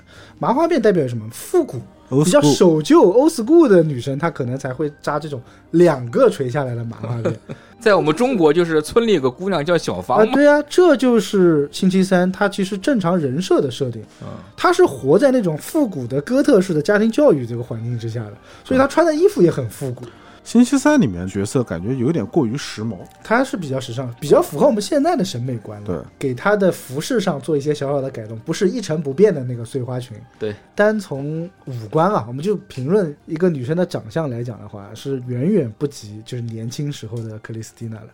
她有一次是做了一个她很不情愿的笑容，但那个笑容就已经很迷人了。你要区分什么呢？就是星期三她是不会发自内心的微笑的，她的笑永远是一种狞笑。当她发自内心微笑的时候，要出事儿了是是一吗种？反逻辑。啊，就像他们看到那个小 baby 在微笑的时候，家里肯定是出大事了才会这样啊、嗯呃，之前有一个设定电影里面，小孩子画画，星期三画的什么呢？那幅作品叫《烧死的姑妈》，烧死的，烧死 的，他姑妈在小镇的中央广场跳裸舞， 然后并且勾引了一个牧师奴役她，所以被烧死了。这不就是女巫喝大了该干的事儿吗？就是设定其实就是一个女巫的标准设定了。啊嗯当时她妈妈去学校里面，然后老师就跟她讲说，嗯、不能说她的画画的不好，但是我觉得题材有点问题啊、你能给我解释一下吗？然后她妈就跟她解释，这个姑妈是我们家非常著名的一个姑妈， 她当时干了哪些就是丧尽天良的事情， 很骄傲的就跟她讲说，我觉得这幅画的这个表现力非常的棒。其实这个真的挺想不通的，为什么会把两个小朋友送到正常人的学校里？他们只是价值观完全颠覆，但他们的生活是完全正常人的生活。他们有一次去参加那个夏令营，老师讲说你们要两两组队嘛，一个人扮演落水的小孩，一个扮演去救他的，然后有一个就是那种小 beach 啦，对吧？小壁纸呃，其实那个水性很好，啪就掉下去，然后假装那边演的很假，help help 在那边喊，然后星期三看了他一眼，跟老师说我不会游泳， 就是那个人就咚咕噜咕噜咕噜就沉下去了。 怎么讲呢？很难去解释这样的设定啊，但是你看了之后就觉得很有乐趣。我们今天要讲，已经讲了一个小时了， 啊，终于我们要讲星期三这部剧了，对，还是绕不开嘛，毕竟也是目前时下比较火热的一部剧啊，啊，算目是前评分还比较高。蹭个热度，蹭个热度啊！当时我关注这部剧，我知道有，但是我没想看，因为我大概能猜到，就是那种青春啊、偶像啊、校园啊这种感觉。嗯，它有一个成绩是挺让我惊讶的，星期三是以三点四一二亿的收看小时数，一举成为了网飞收视率的周排行的冠军，并且是轻松打破了《怪奇物语》第四季创下的这个收视记录。之前是三点三五亿，它是三点四一二亿啊啊、以预感可嗯能会铺盖的剧，然后打败了一个你也不是特别喜欢的剧。 哎，对，你是了解我的， 啊因为《怪奇物语》我是一直没有看，我看了两集之后呢，可能也是玩桌游的原因吧，就这种跑团类型的桌游类型，可能我接触的比较多。第二个，我本身也不是特别喜欢这个洛夫克拉夫特所有的这种科苏鲁设定的背景的东西啊，呃，所以我就没大有周看应该下去挺喜欢，大周应该是挺喜欢的，他做过《怪奇物语》这期节目的应该是啊，而且他的第四季是所有里面评分最高的一季，啊。当时一出来之后就爆了嘛，我老婆也很喜欢看，前段时间我看她一直在看，而且据说非常感动。他就是因为说第四季火了之后，然后开始往回前看的对，往前看的啊。对吧？所以他星期三刚出来，居然打破了引以为傲的第四季，所以就觉得很奇怪嘛。于是暗暗的较了劲啊！你看《怪奇物语》，那我就来看看《星 期三》嗯哪知道我输得很彻底终究还是错付了。啊，终究是错付了。刚才讲的这个小时数啊，还打破了网飞英语剧集单周最高观看的一个时长记录，它是破纪录的。大概讲《星期三》这部剧啊，也就讲了四五分钟，我相信听众应该已经听出来我们大概的一个评价了，嗯，所以我们也别掖着肠子了啊。一个整体的评价先来一个，因为我我跟阿洛这个看出来，好像我们俩意见应该差不多啊。那也是怎么看的 已经心中暗暗击掌击了好多次 不了。是因为我没有看过以前嘛， 以前的设定嘛，啊？起码这部剧我看完了。看完了是一个很值得骄傲的事哎，是的，因为我这个人有个很不好的毛病，就是追到一半我觉得不好看了，我就会弃剧，很自然了我就放弃了。哎，但是这部我还里面有很多设定我还蛮喜欢的，嗯是硬着头皮看完的，还是津津有味的看哎，完的？算津津有味吧，就像是一个看爆米花剧一样把它看完了。还蛮有趣的，里面有怪物，有狼人，有吸血鬼，里面的设定就是很符合我以前对一些这种小怪物剧的这奇种幻剧哎，这种哎这种奇小幻， 怪物小 怪因为我以前最喜欢看的一部电影就是《范海辛》，啊，里面有吸血鬼，有狼人，有狼人还有一些怪物，嗯这是我很喜欢怪物的设定。刚才我也表达了我对星期三这个姑娘的这个喜爱喜爱，因为我如果再有机会找女朋友，我一定往这个方 。向去找你会有机会的。不敢不敢，就是你是冲着两个萝莉看完了整部剧，也不怪物的设定比较让我失望的就是它怪物的设定其实并没有展开多少啊。他没有展开说，因为他的这些怪物都是我们讲说比较常见的。嗯对啊，你想我们恐怖的艺术，基本上多多少少都会讲过。星期三一家来到这个学校的时候啊，嗯， 然后不是一群人坐在那个学校中央的广场上的时候嘛，我当时心中就凉了半截。为什么？我看到那个镜头的时候，我脑海里面只有四个字，不停的在闪回“暮光之城你讲《暮光之城》其实是有一点的，就是这种剧呢，被我归类为叫青春校园和低龄偶像剧。然后他又加了一个现在可能在美国那边比较流行的少年探案的这么一个情景。嗯，有点对吧悬疑的那种。”。对对江户川柯南不在美国大火，真的是天理难容啊！ 也许火了，我们不知道呢，对吧？也许柯南在美国很火呢。其实你看柯南的话，他倒不是所谓的低龄偶像了，是很多成年人像大爷这样的，他也很喜欢看柯南嘛。原来那也比你还喜欢萝莉。怎么讲呢？就是星期三这个角色，我肯定是喜欢的。我们很难去讲这两个演员长得不好看，因为这个有点昧良心啊就真的很棒啊！啊，这真的很棒。就是如果你是以一个影视作品来要求的话，我觉得你不能光看两个演员啊，你要看整体啊其实我看这部剧的真实感是什么呢？啊。一开始是冲着他的名头来的，第二个嗯对于这个 IP 我是本来就很喜欢了嘛。就亚当斯一家一直是放在我这个收藏的硬盘里面很珍贵的黑色幽默暗黑系的经典电影。看到第四集之前，我都觉得还可以，就是他把整个故事线给铺开的时候呢，嗯觉得还行。有点期待，对吧？有点你期待想知道后面会发生什么对，事？因为他把整个故事大概给你交代的时候呢，会觉得，哎，好像中间的悬疑感还比较强一些，嗯然后会有一些探究和破案的这么一个过程。嗯，但是看到后面的时候，觉得，呃，这个话到嘴边啊，本来是想说这个是不是因为导演功力问题啊， 然后但是想想了。蒂姆·波特这样的导演了，我又不太敢用这样的话来评价他。讲实话，我觉得就是导演功力的问题。有点草草收尾了。有点虎头蛇尾吧。提到电波呢，我们先讲一下，因为绕不开的。怎么样客观评价《星期三》这部剧，其实就要从蒂姆·波顿开始讲起。虽然我们前面花了很长时间，又是我一贯的这种科普风嘛， 对我们表达了一下对《星期三》这个剧集和这个 IP 的热爱。对对，对于这个 IP 的热爱，其实并不影响我看这部剧，是并没有给我加过多的滤镜的。我是能够分开什就么你是是把星它期三独立的哎作为一个蒂姆·波顿的作品的但是如果他告诉我不是蒂姆·波顿拍的呢，我可能更加容易接受一点，你知道吗？啊，啊、倒不是因为这个 IP 有多火和我多热爱啊，就是因为蒂姆·波顿，所以让我对于这部剧的评价可能要稍微再低一点。蒂姆·波顿在我心目中，或者说是在整个全球来讲啊，九零年代到两千年，蒂姆·波顿是划时代的，一定是有他一席之位的。对，确实是有很多这种经典的在影史上留有名字的作品的。嗯，刚才讲了九零年到两千年这个时间段内，蒂姆·波顿甚至可以说是有好莱坞一流大导演，不仅是好莱坞啊，全球十分之一的顶尖的导演，他是画了一个时代。你想那个时候，《剪刀手爱德华》、嗯，查理的巧克力工厂。那你如果往早了讲啊，Beetlejuice 就是甲壳虫之，也被翻译成叫《阴间大法师》的一部作品。嗯这部作品可能是又是一个宗师级的一个作品了嗯，啊，而且里面捧了一个新人，就是维罗娜。啊，就是德普的，就是前任前任嘛前前任嘛，前前前任了，德普的一生挚爱嘛，可能也是很多粉丝的遗憾，对吧？就他们两个人没有继续走下去对，。最后没有因在为块儿，一个太特别了，一个太漂亮了。当时维罗娜基本上就是好莱坞玉女派的掌门人了，我是觉得，而且她身上还有一种小叛逆在哎忽然想到前两天跟大周录的那个，就布拉德皮特的。 啊。搏击俱乐部，对，其实我也作为一个小粉丝啊，我也是有这样的遗憾的。我对嗯皮特和安妮斯顿的这一段还是有一些遗憾的。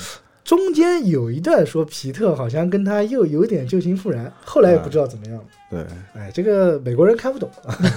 那皮特是另当别论的，他属于拍一部电影爱一个的那种。对，后来韦罗娜其实也有点蒂姆·波顿御用的感觉嘛。嗯你像《剪刀手爱德华》，对吧？对理发师陶德是比较后来的了，其实。啊，我在大学时期看了一部电影，对啊，而且他是用了歌剧的方式对拍的，很哥特，但是我觉得有点炒剪刀手的这个冷饭，其就实是整部剧下来，让我印象最深的就是蒂姆·波顿他老婆。啊，海伦娜，呃，搏击俱乐部那个了，我们就不多讲了。海伦娜也是我的一个精神世界的一个 女神，啊因为她的长相确实，呃，有点怪异，但啊红是。袍皇后是吧？那对铁三角嘛，蒂姆·波顿、德普和他老婆海伦娜嘛，铁三角的时代应该是纵横了最起码有十几年了。嗯，那段时间跟人家提蒂姆·波顿，我靠，人家就觉得嗯有点东西啊、装逼是能装得到的啊。他还拍过很多很厉害的科幻片，比如说蝙蝠侠最早期的两部很经典的，一个企鹅人的，一个杰克尼克尔森的那个小丑的那小部丑啊小丑的啊。，后来嘛，评价就是换人了之后，蝙蝠侠那个系列嗯我评价就世风日下。我看了两部，应该碰巧就是评分最低的《极冻人》，启动一人个是那，个哎，蝙蝠侠与洛宾，但是我要说啊，就是我对蝙蝠侠这个 IP 也是比较喜欢的嘛。嗯，我觉得呢，蒂姆·波顿就是在里面的贡献其实是没有杰克·尼克尔森和演企鹅人的那个丹尼·维德托他们俩的贡献要大的。 就没有演员的贡献大。对，如果换两个人的话，其实他的整体风格，我觉得在当时是不大能够接受的啊。但是很多可能原著党是觉得他是很大幅度还原了啊漫画的设定还原，哎，他一个这么爱还原的人，为什么在《星期三》这一部拍的这么不还原？它有一些梗其实是融入在里面。我们后面讲他星期三一些人物的时候可以分析一下，但是就有点克制，我也不知道为什么啊，是不是老了就是玩不动了？ 老哎了，就那爷，你发出的这一 身汗，啊你还瞧不起人家呢？我们是知道您的 啊，越老弯的越花。著名的科幻片还有《火星人玩转地球》，包括《人猿星球》，都是他的作品。你如果想要去接触这个人，去怎么去接触呢？我觉得蒂姆·波顿他自己的画风，就他的美术风格和他电影呈现的风格是要做一点区分的。之前他主宰的那个时代有一个词，波顿式的浮夸的、炫彩的、浓烈的哥特风，对，就叫波顿风。英文单词我们用百度翻译给大家读一下啊，应该是 Botanesque 啊，大概是这个读音啊。 Berto Nask. 呃，就大概是这个意思吧。其实翻译过来就是波顿风，它是开创了一个流派的。呃，怎么样去理解波顿风呢？就看两部动画片就可以了，一个叫《僵尸新娘》，嗯，一个叫《科学怪狗》。啊，《科学怪狗》是比较后来的了。波顿写过一本书，也可以去买来看一下，很有意思，算是他这个画集吧，也不能叫他的一本书了，叫《蒂姆·波顿的餐巾纸艺术》。啊，然后冒号，你在酒吧里思考的那些事，哎，里面全部都是他在餐巾纸上做的话，哎，很有意思。它里面有句话叫做“我也想鼓励其他人去创造”，然后无论在哪里，重要的其实不是结果，而是过程。嗯啊、他的那个画风我很喜欢，其实有点像现在比较流行的饥荒风的感觉，就是人都是那种瘦瘦的，下巴尖尖的，嗯然后你能看到明显的那种铅笔彩绘的感嗯觉。还是就是僵尸新娘的僵尸风格新娘的这个画风，对所以我觉得他这次的选角，这个星期三啊，呃，选的这个演员叫珍娜什么什么的啊，你让他去演僵尸新娘，换个衣服就 OK 了。就是眼珠子大呗。嗯，但是我就仔细在思考，为什么我其实不喜欢蒂姆·波顿？哇，你想，我是喜欢陀螺的，对吧？对听过我们节目都知道，嗯，就像大爷也喜欢陀螺的。陀螺跟波顿他拍的都是暗黑童话，对，呃有一点这种怪异风格的啊，对，两个人其实风格还蛮像的啊，对，美术功底都非常的好，都非常棒。但是你会发现，陀螺注重表现在于暗黑，而波顿一直在表现童话。我们小时候，蒂姆·波顿最火的时候，九几年吧，对吧？九几年到两千年这段时间，是我们在成长的时候。那个时候，我们可能对于童话的依赖更多一些，所以他加入的这些所谓的暗黑风格，我们小时候看的是不习惯的。等我们长大喜欢暗黑风的时候，他所表达的东西感觉又过于的低龄和幼稚，就是更加的纯粹的童话。那我们现在这个年纪，你去看更加纯粹的童话的时候，可能有些人是可以在里面获得心灵洗涤的，但是我们这种心理比较变态的 就就稍微差一点。所以我是觉得我们跟定伯顿呢有代沟。擦肩而过了，对吧？嗯有那么点距离。哎，是有点距离的。嗯，呃，该黑暗的时候我们在童话，该童话的时候呢，我们又黑暗了起来。我看《星期三》这部作品啊，我们还是讲回《星期嗯三》就是《星期三》这部作品的时候，还是会觉得就是不得劲儿。学校的这个设定，嗯还有所谓的青春偶像，就像是你女儿喜欢看的，对，就 为什么啊在开始的时候给了我一个期待值，嗯其实是把我期待值拔高了。嗯，但回头告诉我，你居然给我看的就是这儿。对，还有一开始的有一些外界传闻说，哎呀，这个特别好看，比那个《伞学院》还要好看。啊因为之前是拍了一部也是有点暗黑风的漫改的一个《伞学院》嘛，嗯那部我还是蛮喜欢的，我觉得哇，比《伞学院》还要好看，又是亚当斯一家的 IP，又是蒂姆·摩顿，一定要去看一下。所以可能这种落差感会比较大一些。对，而且也有可能啊，是因为这些年我们受的这个洗礼啊、洗涤啊太多了，嗯，看这种什么所谓怪异啊，什么就是爱血死腥机多啦，爱死机啊，什么黑袍啊，这种动对不动就对血对嗯浆横飞的，都已经习惯了。你现在再让我们看一个大怪兽， 总觉得不得劲儿，而且也没有任何血浆的感觉。狼牙棒来了你不害怕对吧？小飞棍来喽你就觉得，哎呀何必呢？ 就是可能波顿这位导演可能忘了我们也在长大，就是他还是用他原来那种思维去设定一些东西，他对于初心的保留，我感觉他反过来活就了。越活越抽抽的意思。但我觉得大爷说的那句话，其实也在提醒我，可能对于波顿来说，我是服侍现在的大概可能二十五岁到三十岁这个年龄层，可能要再低一点，我觉得二十岁到二十岁到25二十到二十啊或者是十五岁到二十岁，你看里面有很多我们觉得不得劲儿的东西，其实就是现在很多偶像剧当中的流量密码呀。哎，忽然觉得惭愧了呀！我们还是不容辣爷，还是那辣也爷是比年较轻与啊，时俱进啊的，对吧？！还是辣爷年轻啊而且有一些商业性的高瞻远瞩，对吧？ 对对对，所以蒂姆·波顿很神奇的地方就在于这边，他两千年之后的几部电影我都不是特别喜欢。你像一零年有一个德普拍的叫《黑暗阴影》，嗯太垃圾了吧！那个 不好意思，我爆粗口了。就是内部其实也有点亚当斯一家的影子，对吧？他那个女主倒是演的还行，嗯女主是后来蒂姆·波顿的御用了嘛，EVA 嘛，Eva。胖胖的德普化着烟熏的死神妆，就感觉不像是一个从棺材里面爬出来的人，特别搞笑，你知道吗？德普这种设定呢，就是他年轻的时候已经玩剩下了，嗯老年人再玩的话呢，就感觉油腻了。我现在对德普的印象就是那个船长，你要知道，这部剧虽然评分很低啊，口碑很低，这就是刚才水哥讲的那个蒂姆·波顿，他真的是有高瞻远瞩的商业眼光。这部剧赚了很多钱，赚了两点四五亿美元，算是赚的是盆满钵满了。它的商业性还是在的啊。商业性在，我们以为他是原地踏步，甚至退步，嗯，但人家不是这么想，人家有钱赚就好了。想再到一六年，还是 Eva Green 她演的那个佩小姐的奇幻城堡，啊，当他的每一部作品推出的时候啊，所吸引到的这个关注度啊，还是非常高的。他知道大家要什么。，对，对，最起码你要先买票，你再看吧。很可惜，我很期待他的第二部。啊，你还在等第二部？啊看完第一部我就不想我看我第觉二部。得挺有趣的，但是你说它有多好看吧，也留不下一个什么。就这种类型的设定永远是会吸引人的。不嗯是，那对爷，吧你对啊有趣的定义，上一次跟我们说的时候还是在说网络大电影呢。 那爷的这个“有趣”两个字啊，你要有很多种理解的，有是发第几声，去是发第几声，是吧？和他的这个状态， 是否拖长音？啊在那爷的这个系统里面，这算是一个密 钥。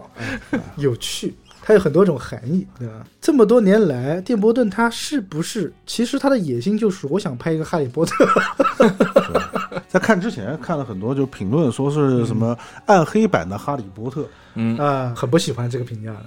感觉这些营销号在做反向营销，最起码对我来说是的啊。我跟你强烈安利嘛，你大概知道这个剧可能是讲了些什么，对吧？啊就这种奇奇怪怪的事对情。，阿诺在跟我说要做星期三嘛，他是给我做了很多的心理工作， 就我是极度不想看这个剧，然后他跟我说：“你放心，绝对不是哈利波特，跟哈利波特一毛钱关系都没有。 甚至跟他铺垫了一下亚当斯一家的这个 IP 的背景， 还是错付了，还是错付了，都没用上。不要把它跟亚当斯一家过于的对混杂对对，在它一起。毕竟只是一部衍生剧，就嗯图个乐就行了。对而且衍生剧它是会有一些超出它原 IP 的一些设定的嘛，要不然怎么叫衍生剧呢？嗯对”吧？啊，以前你可能关注的不是特别多的角色，它有更多的光芒可以绽放一下。嗯首先，我们简单讲一下剧情啊，嗯，因为它是个探案剧，所以里面多多少少是有一些悬疑的背景。但是你仔细全部看完之后呢，你会发现，大概率就是一个狼人杀的一个过程。因为这部剧啊，主体其实是一个探案剧，但我觉得这部剧最失败的地方，也就是在于探案。它探案毫无逻辑，它不是说主角团像柯南那样子啊，抽丝剥茧啊，不是的，一再的试错，然后最后验证哦，原来是这就么回事。悬疑感，探案过程当中，就是我们往往看主角是如何通过他的智慧，然后来够嗯解决这样的问题。嗯然后他发现了很多线索，然后他当中会有很多推理，还有很多论断的东西。对那对，这部剧里面这种类型啊，是一概都没有的。啊，你想看的全都没有。那他是怎么破的案 呢？它这个东西就很简单，就是天黑请闭眼，就一定会有人死到时间就可以了啊。然后完了之后呢，你根据这个死的人大概的做一些推算，因为它里面有一个很无耻的设定，星期三它有一个能力感知，嗯， 哎，碰到关键线索的时候，他会抽抽，相当于能看到事情的部分真相吧。啊所以这个能力无耻之处就在于什么呢？预言家这种感觉，啊对吧？而且他是一个可以看穿你前因后果的预言家，对，所以就削弱了他的悬疑感和推理感。那如果你是喜欢少年探案类的啊，他没有在探 案。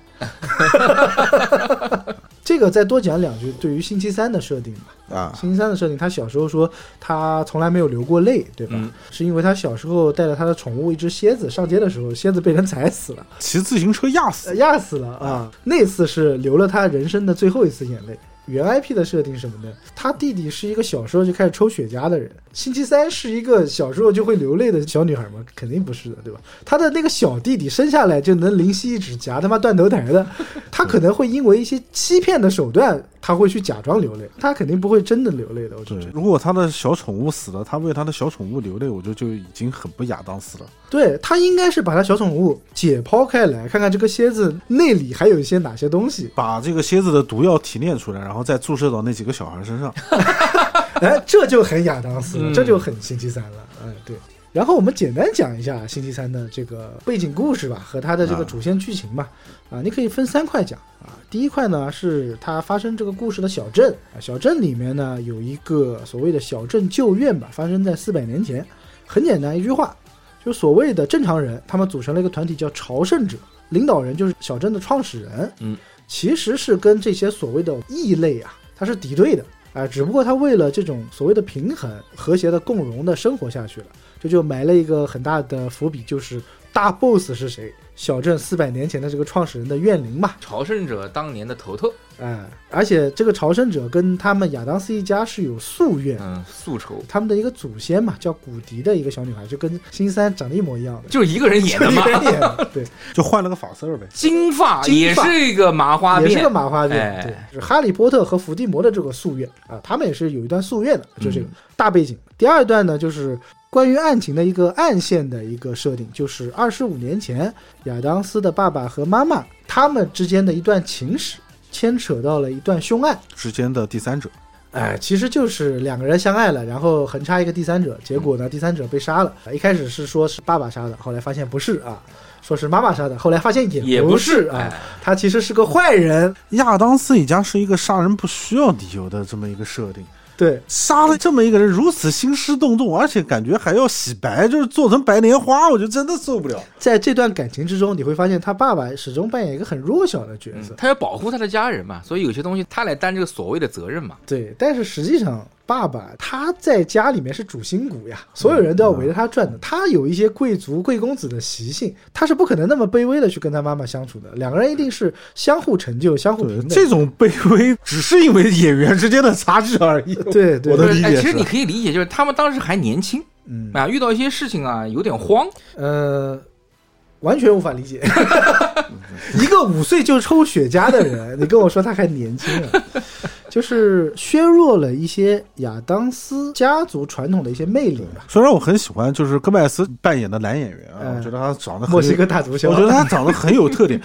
但是这部剧里面的表演实在是让我有些不敢苟同的，就是戈麦斯和莫迪莎他们两人在一起的时候，感觉看上去就像李莲英和老佛爷，哎，对，他的等级不是平等，不是平等的，出戏了，这个是不合逻辑的。不合逻辑的。就是在星期三这个里面的设定，他们是如此相爱的夫妻，嗯，但为什么他会低这么多的？就感觉觉他妈妈永远是高人一头。对哎因为他很宠他呀，这不很好的设定吗？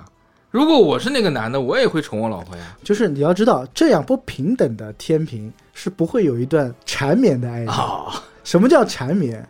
缠绵一定是阴阳相合，一定是伏羲女娲两条这个蛇尾要哦交缠在一起的、啊交织在一块儿。对啊，哪边短一点都是不行的。这个可能就是跟辣爷的真实经历有关，我们 不不要继续聊了啊！辣爷感觉眼角有泪了。他说啊，原来真实的爱情不是这样的吗？正常的夫妻就应该是这样的，对 吧？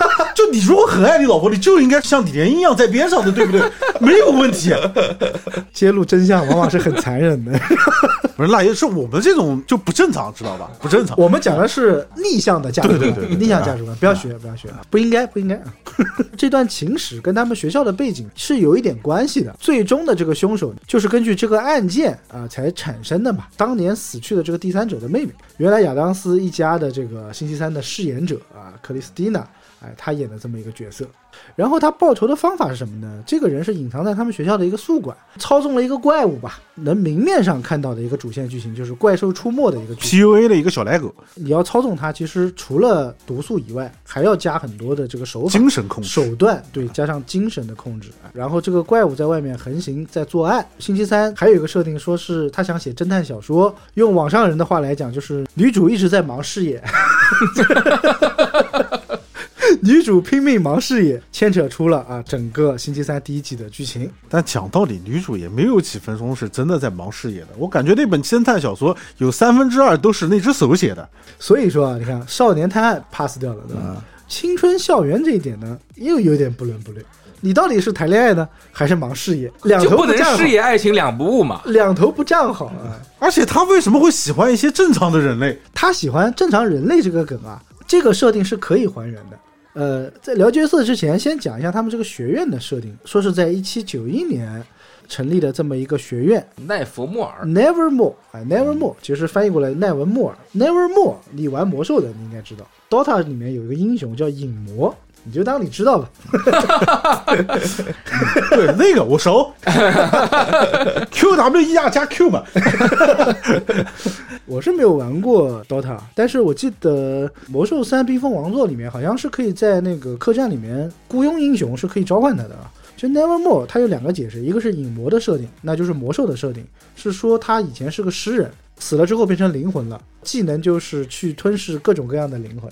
所以它是一个灵魂的集合体啊，叫影魔。所以他们里面有一个秘密的集社叫做夜影社嘛，嗯啊，或者暗暗暗社哎影社啊，然后第二个解释呢，就是奈落的意思。看过《犬夜叉》的都知道，里面有个人叫奈落。嗯。奈落什么意思？就是无间炼狱啊！跌入奈落之底之后，你会无限的重复的去挣脱黑暗，但是无能为力啊，然后就不停的坠落，不停的坠落，无法脱离并永不复还的这么一个意思啊，是比较符合它的整体的一个哥特的设定吧。里面的校长呢是这个《全游》里面美人布雷尼，这个演员我查了一下他的身高啊，一米九一。对，星期三这部剧，我到最后发现我喜欢的演员都是配角，嗯，我觉得前面的设定都 OK，对吧？作为校长，无论从造型和他的能力上面来讲，我觉得对他是个变形者嘛。对，对他的喜爱其实主要是从全游转嫁过来，表演的反差感啊，我觉得还是蛮惊喜的。嗯对对突然对发现她会化妆了，还挺漂亮。哎，还挺漂亮，其实他五官长得不丑，呃他嗯只不过就是过于高大强了嘛。 她在那个星期三面前站，就是那个魔山，但是啊，但是我要说，正是因为我们可能加了滤镜的对他喜爱，导致这个角色最后的结局让人很失望。对，非常失望，就一个能力这么强的，就这儿就没 了。关键你是这个 Nevermore 技术学院的校长啊，校长啊你肯定是有一技之长的吧？你跟我讲，邓布利多校长在有一天下楼的时候，不小心失足掉下了楼梯，摔死了。 他被一个凡人一招秒，就这个设定太仓促了。是凡人用的是毒嘛，龙葵嘛，她也没注意，被偷袭了吧？你是个校长 啊！你跟我讲，邓布利多被一个麻瓜给杀死 了。你如果说你是个老师也就算了，你是校长啊，开玩笑。这件事情证明了一句话，就是千万不要小看你的 敌人。听君一席话，胜似一席。胜似一席话。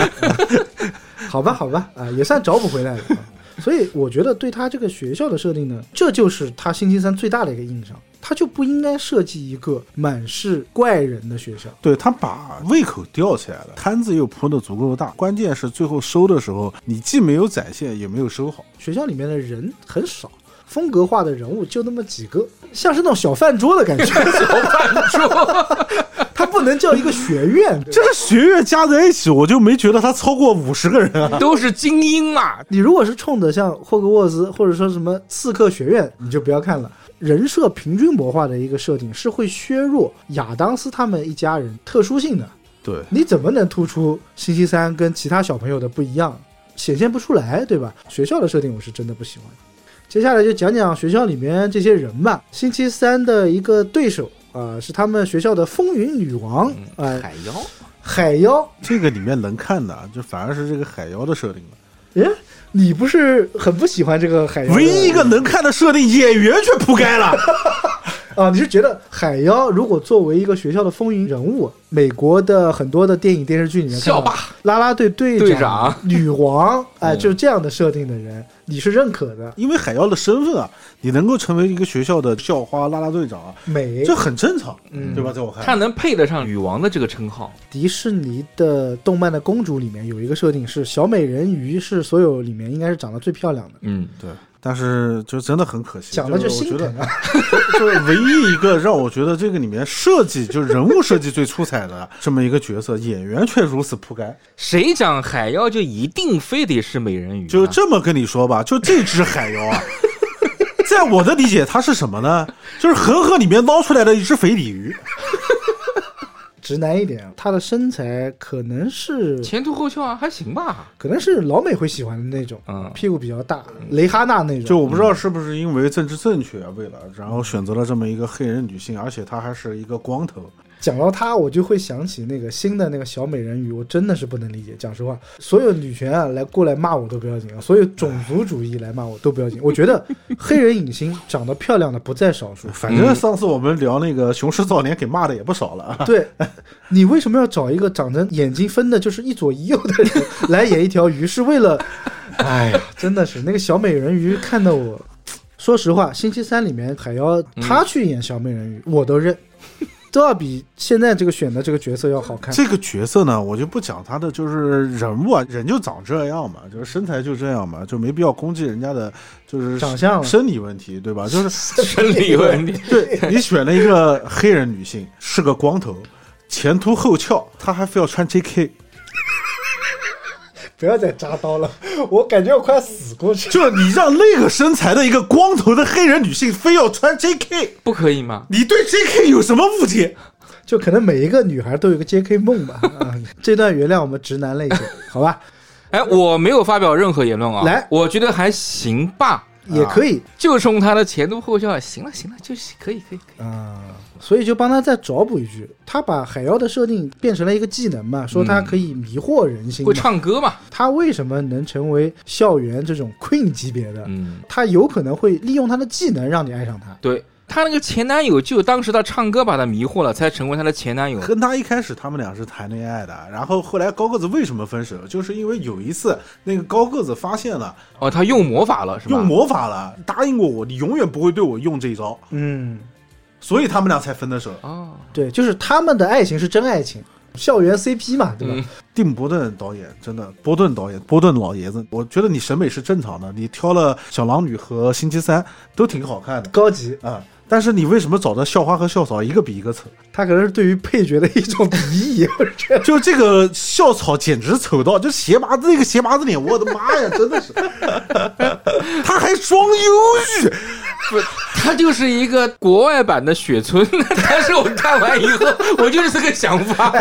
他还是个画家， 关键他还算是男二呢，他不仅是跟海妖有一腿，他她还是星期三的仰慕者。跟星期三之间有一些化学反应的。嗯对，嗯，别别别，说说海妖，海妖是个啥？这个角色我们一会儿再讲啊海妖是个啥呢？就是从神话设定来讲呢，是不是美人鱼啊？是有一定区别的。他的爸爸叫阿克罗俄斯，是在希腊神话中呢，在希腊的西部有一条河，称之为叫银色漩涡。嗯那阿克罗俄斯就是这条河的守护神。一个河神。呃，虽然他是一个河神啊，但是他的血液继承算是比较远古了，因为他的妈妈是大地盖亚，他的爸爸是大海彭托斯，正宗的这种嫡系的大神了。嗯一开始我还在纠结海妖有没有可能是黑人啊，但是因为他爸爸的能力呢是善于变化，他可以有三千多种变化，所以变成一个黑人呢，我觉得 也算是很合理，可以啊，哎，也算是很合理的嗯。他曾经变成一头公牛和这个大力神打过架。啊嗯海妖的名字应该叫赛壬啊，其实我们之前介绍过啊，马上你就会知道在对哪边介绍就的是海妖要比美人鱼要高一个等级，要高级。而且他之前是有翅膀的，是因为他跟缪斯比赛啊，在音乐上的造诣，然后输了，输了之后呢，把他翅膀给拔去了，让他无法飞翔。所以呢，失去翅膀的赛壬就只能在海里面游曳了。后来就成为了类似于像美人鱼一样，所以他一直在唱《隐形的翅膀》他的技能是什么呢？就是用这种婉转清澈的歌喉和天使般的面容去迷惑海上的水手。嗯，我之前看过一个很有趣的一个反转剧，一个老水手啊、看到了一个唱歌的美人鱼，很开心，然后啊美人鱼就向他靠近了嘛。嗯，上岸的那一刻，被反杀嘛，獠牙啊，嗯哎、陆说雪文大吼，结果被反杀，因为那个人是个聋子是个，聋子。他哎，听不到他讲话啊。他的任务就是去猎捕海上的所有的美人鱼，然后拿去卖。 《加勒比海盗》里面不是也有一集，也是讲的是这对个海妖嘛？就是黑胡子那集，嗯讲的是对吧美人鱼吧？它那个就不是海妖了，它那个就叫美人鱼啊。但是其实美人鱼的设定，或者说人鱼族、鲛人族的设定，跟赛壬的这个设定相吻相合的。通是吧？嗯，赛壬它还有一个外号叫什么呢？叫阴身女妖。刚才不是讲它有翅膀吗？嗯，嗯，所以它的形象有两种，一种在海里，一种是坐在悬崖边的，有点像你讲的刚才范海辛那个吸血鬼，不是有三个新娘嗯嘛？三个吸血鬼新娘。呃，，对，后面不是有翅膀的吗？嗯有点像那种设定啊。之前我们哪一期节目做过这个赛壬呢？朝歌南门起挂铺有一期，有一个听众给我们一幅画，啊当时你还评价了那个作者叫约翰·威廉姆·沃特豪斯，哦，说这个人特别善于画女人。，对当时给我们那幅画叫《卡尔克向尤里西斯献上酒杯》，对，啊是一个神话故事。这是上集，嗯下集是什么呢？下集叫《尤里西斯与赛壬》，那就是当时这个尤里西斯就是奥德修斯嘛，献木马计的这位啊，他从卡尔克那边出来之后，卡尔克跟他讲了，说你们以后可能会路过那种海妖的领地啊，遍布鲜花的原野和这个大海，他会用自己美妙的歌声去迷惑你们。但是你，奥德修斯，因为你跟我啪啪过，可能啊获得一些神力了，可能啊，这是我自己家的，啊你是不会被诱惑的，但是你的这些同伴们有可能会被他迷惑。所以当时奥德修斯就用那个蜂蜡呢封住了他们同伴的耳朵，并且把自己捆绑在这个船的桅杆上面。嗯， 哎，然后他去做向导，他们就顺利的脱离了这个危险啊，就不会被这种致命的歌声所诱惑了啊。正好是一个上下级的故事啊，然后在这个里面相当于是一个种族了，其实是把他们设定反派和邪恶的，嗯，对吧？因为他妈妈不是讲了吗？他妈妈是一个邪教的教主，就是有这样的技能，不干这个事情有点亏有点啊亏。龟，哎，你只要跟他交谈，就一定会被他迷惑的。啊！所以我觉得他妈妈这个梗有可能在第二季啊，可能会有一些剧情的故事。对，因为第二季他埋了一个伏笔嘛，就是这个女的她要走嘛，她离开这个学校嘛，对，答应了啊。嗯，其实她不是高高在上的贵妇，她的身份地位要比一般人可能要低一点，嗯，对吧？她不是贵族，你想他妈做的是这种偷鸡摸狗的勾当嘛，嗯，有点啊传销的感觉。而且她有点像什么，就是你不要上大学了，回来帮 我家帮族家里产面业做嘛事 吧，那个一看家里面是个洗衣店，哎，这对种，感觉啊有点这种感觉的，也不突兀，因为整个学院里面，除了星期三看起来家里面应该是个贵族，嗯。除了男二可能感觉虽然他一直在装忧郁啊，然后看起来也没什 ，么钱她应该是个贵族，但应该家里面也是个贵族。就你说那个狼人，狼人的那个爸爸，我觉得演的特别 好，穿的格子衬衫，我觉得他爸应该是个卡车司机 吧？伐木工， 特别像金刚狼演的那种伐木 工。发木雷。就整个学校里面其他人没有一个是贵族， 为什么那个忧郁男他是贵族？他跟星期三家里面家里其面实有是关认系识的的。我觉得他这个人物的设定啊，就有点像我之前讲帅版的卡西莫多那个设定，啊，就是官配的 CP。按照道理来讲，他们家族可能如果联姻的话，两个人是能配到一起去的。哎，他是有什么本领的？他的本领其实就是《火影忍者》上面那个佐井，佐井就是把画画下来，他的画有可能会变成现实。就是他画的东西能神笔马良， 神笔马良，暗黑版的神笔马那你良。这个解释很通透啊。一开始还想装个逼讲个超兽伪话，怕你听不懂。是，这就是他们学校的风云人物啊，一个神笔马良和一个黑色版的美人鱼的故事啊嗯，黑鱼嘛，啊，对种族没有任何的意见，纯粹就是觉得光头有点过分了，好吧？光头还穿 JK 是更过分，其实我能明白水哥的意思，如果这个造型你把它搞得酷一点，酷一点、飒一点，我觉得还 OK。搞个啊皮衣对吧？搞个对西兰，哎，你想，凭什么你星期三就可以跟人家校服不一样？我鱼族有鱼族的这个校服，狼族有狼族的校服，嗯这个设定我觉得很合理吧？对霍格沃兹的设定是一样的。对，每个学院都不一样嘛。对我觉得这个设定是要有，不是说为了突出你星期三把其他人都弄得跟鬼一样，这就不行了啊。下面一个就是大家比较喜欢的这个角色了啊，狼族小狼。小狼女啊，如果全世界有人不喜欢这个角色，这个人一定是心理变态。我话到嘴边，我咽下去 了。你嗯不喜欢啊，喜欢，喜欢，喜欢，喜欢，喜哎欢，。但说无妨 嘛，啊？但说无妨呀，在他变身完以后，我笑了，紫色的那个毛，突出他的可爱哎，之处啊，对对对对对，是蛮可爱的。对吧？另类的小狼人嘛。嗯，这样讲吧，就是如果你有女儿的话，啊嗯，小狼女星期三和海 妖，你更希望你女儿成为哪一种？不要逼我，我想让他成为一个正常的人。那还说我想换个老 婆，重新给我三个选项。哎不过不得不说，就是彩色的指甲、调皮的表情，但凡跟狼人沾边的这个电影和故事当中，这算第一个吧。嗯，就固有印象吧，伐木工啦，嗯就狼人都是属于比较垮的。我们做那恐怖艺术的时候，大周不是讲过吗？有一些调侃他们的，他们会在月下一起嚎叫，就做一些很无聊的事嗯情，对吧？就是出于原始的本能嘛。啊，但小狼女这个设定就其实蛮颠覆的，嗯，并不是她这个角色塑造的好，是这个演员演的太好了，我觉得也不是演员演的好，就真的是本色出演。就可能真的是本色就因为后来我看了一个演员啊，上那个鸡毛秀，啊，肥伦他是一个喜欢 K-pop 男团的，啊，就是韩国男团，对，而且是他喜欢追星是吧？是可以喜欢程度是可以到那种充分应援的那种。是吗啊？哦，那就很符合他的设定。，对，就是所以我会觉得这根本就是本色出演，好 吗？就他其实并没有什么过多的刻意的演技，很甜美的这么一个小妹对，妹，就是个甜妹嘛。哎，甜妹太甜了。我甚至都一开始会想，他之所以一直不能变身啊，是不是因为他家人搞错了？就是他其实不是狼人，他是个猫女。比赛的时候，他那个形象不是就很猫女吗？。每个人都夹了个猫耳朵嘛他不是小猫队吗？哎一起学猫黑叫猫队是吧？就一个狼人，他得放下如何的自尊，承认自己是只猫。？不是，因为这小狼女在没有变身之前，她就不承认自己是狼女啊。我都不想变身，我不想在那个月圆之夜像他们那样那么 low 嘛，就像你嗯但们是说他也的嗯不嘛。可能承认自己是只猫吧？我觉得这是狗最低最低的尊严底线了吧我不是一个狼人，我能承认我自己是条狗，但你说我是猫，就真的太骂人了。 但是小狼女这个设定呢，就是除了可爱俏 皮， 一无是处。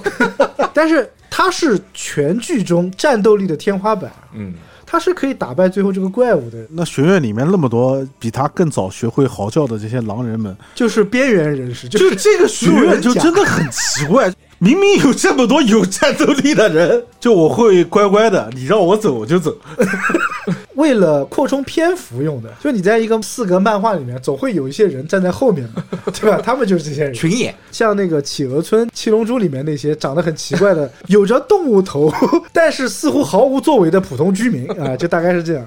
然后小狼女的男朋友其实是可以讲一下的，嗯啊，种族叫戈尔贡，嗯啊，其实我们一美眼杜莎的嗯后裔，看到就是美杜莎，不小心看了一眼镜子，把自己给石化了。对，不是把自己给看硬了吗？嗯所以那耶里最喜欢的是这个角色，是吧？ 他看起来又硬，然后又长又直。小男朋友长得还挺帅的，还可以，嗯有点 Eminem 的感觉，喜欢戴一个那种兜帽嘛，我刚开始不知道他满头都是这个美杜莎发型的时候，以为他就是一个耍酷的一因个，为他嗯永远都戴个帽对子。滑板少年啊，最简单的滑板少年， 哪知道满头的这个小 蛇蛇，小蛇小蛇是，练练练练，上次最多一次玩了几条蛇蛇呀？狼女的情节大家自己去看剧吧，对吧？嗯你看完这个剧肯定会喜欢她的，戈尔贡这个形象给我们提供了一个新的思路。嗯，在对付美杜莎的时候，你其实根本不需要镜子，你只需要一顶帽子。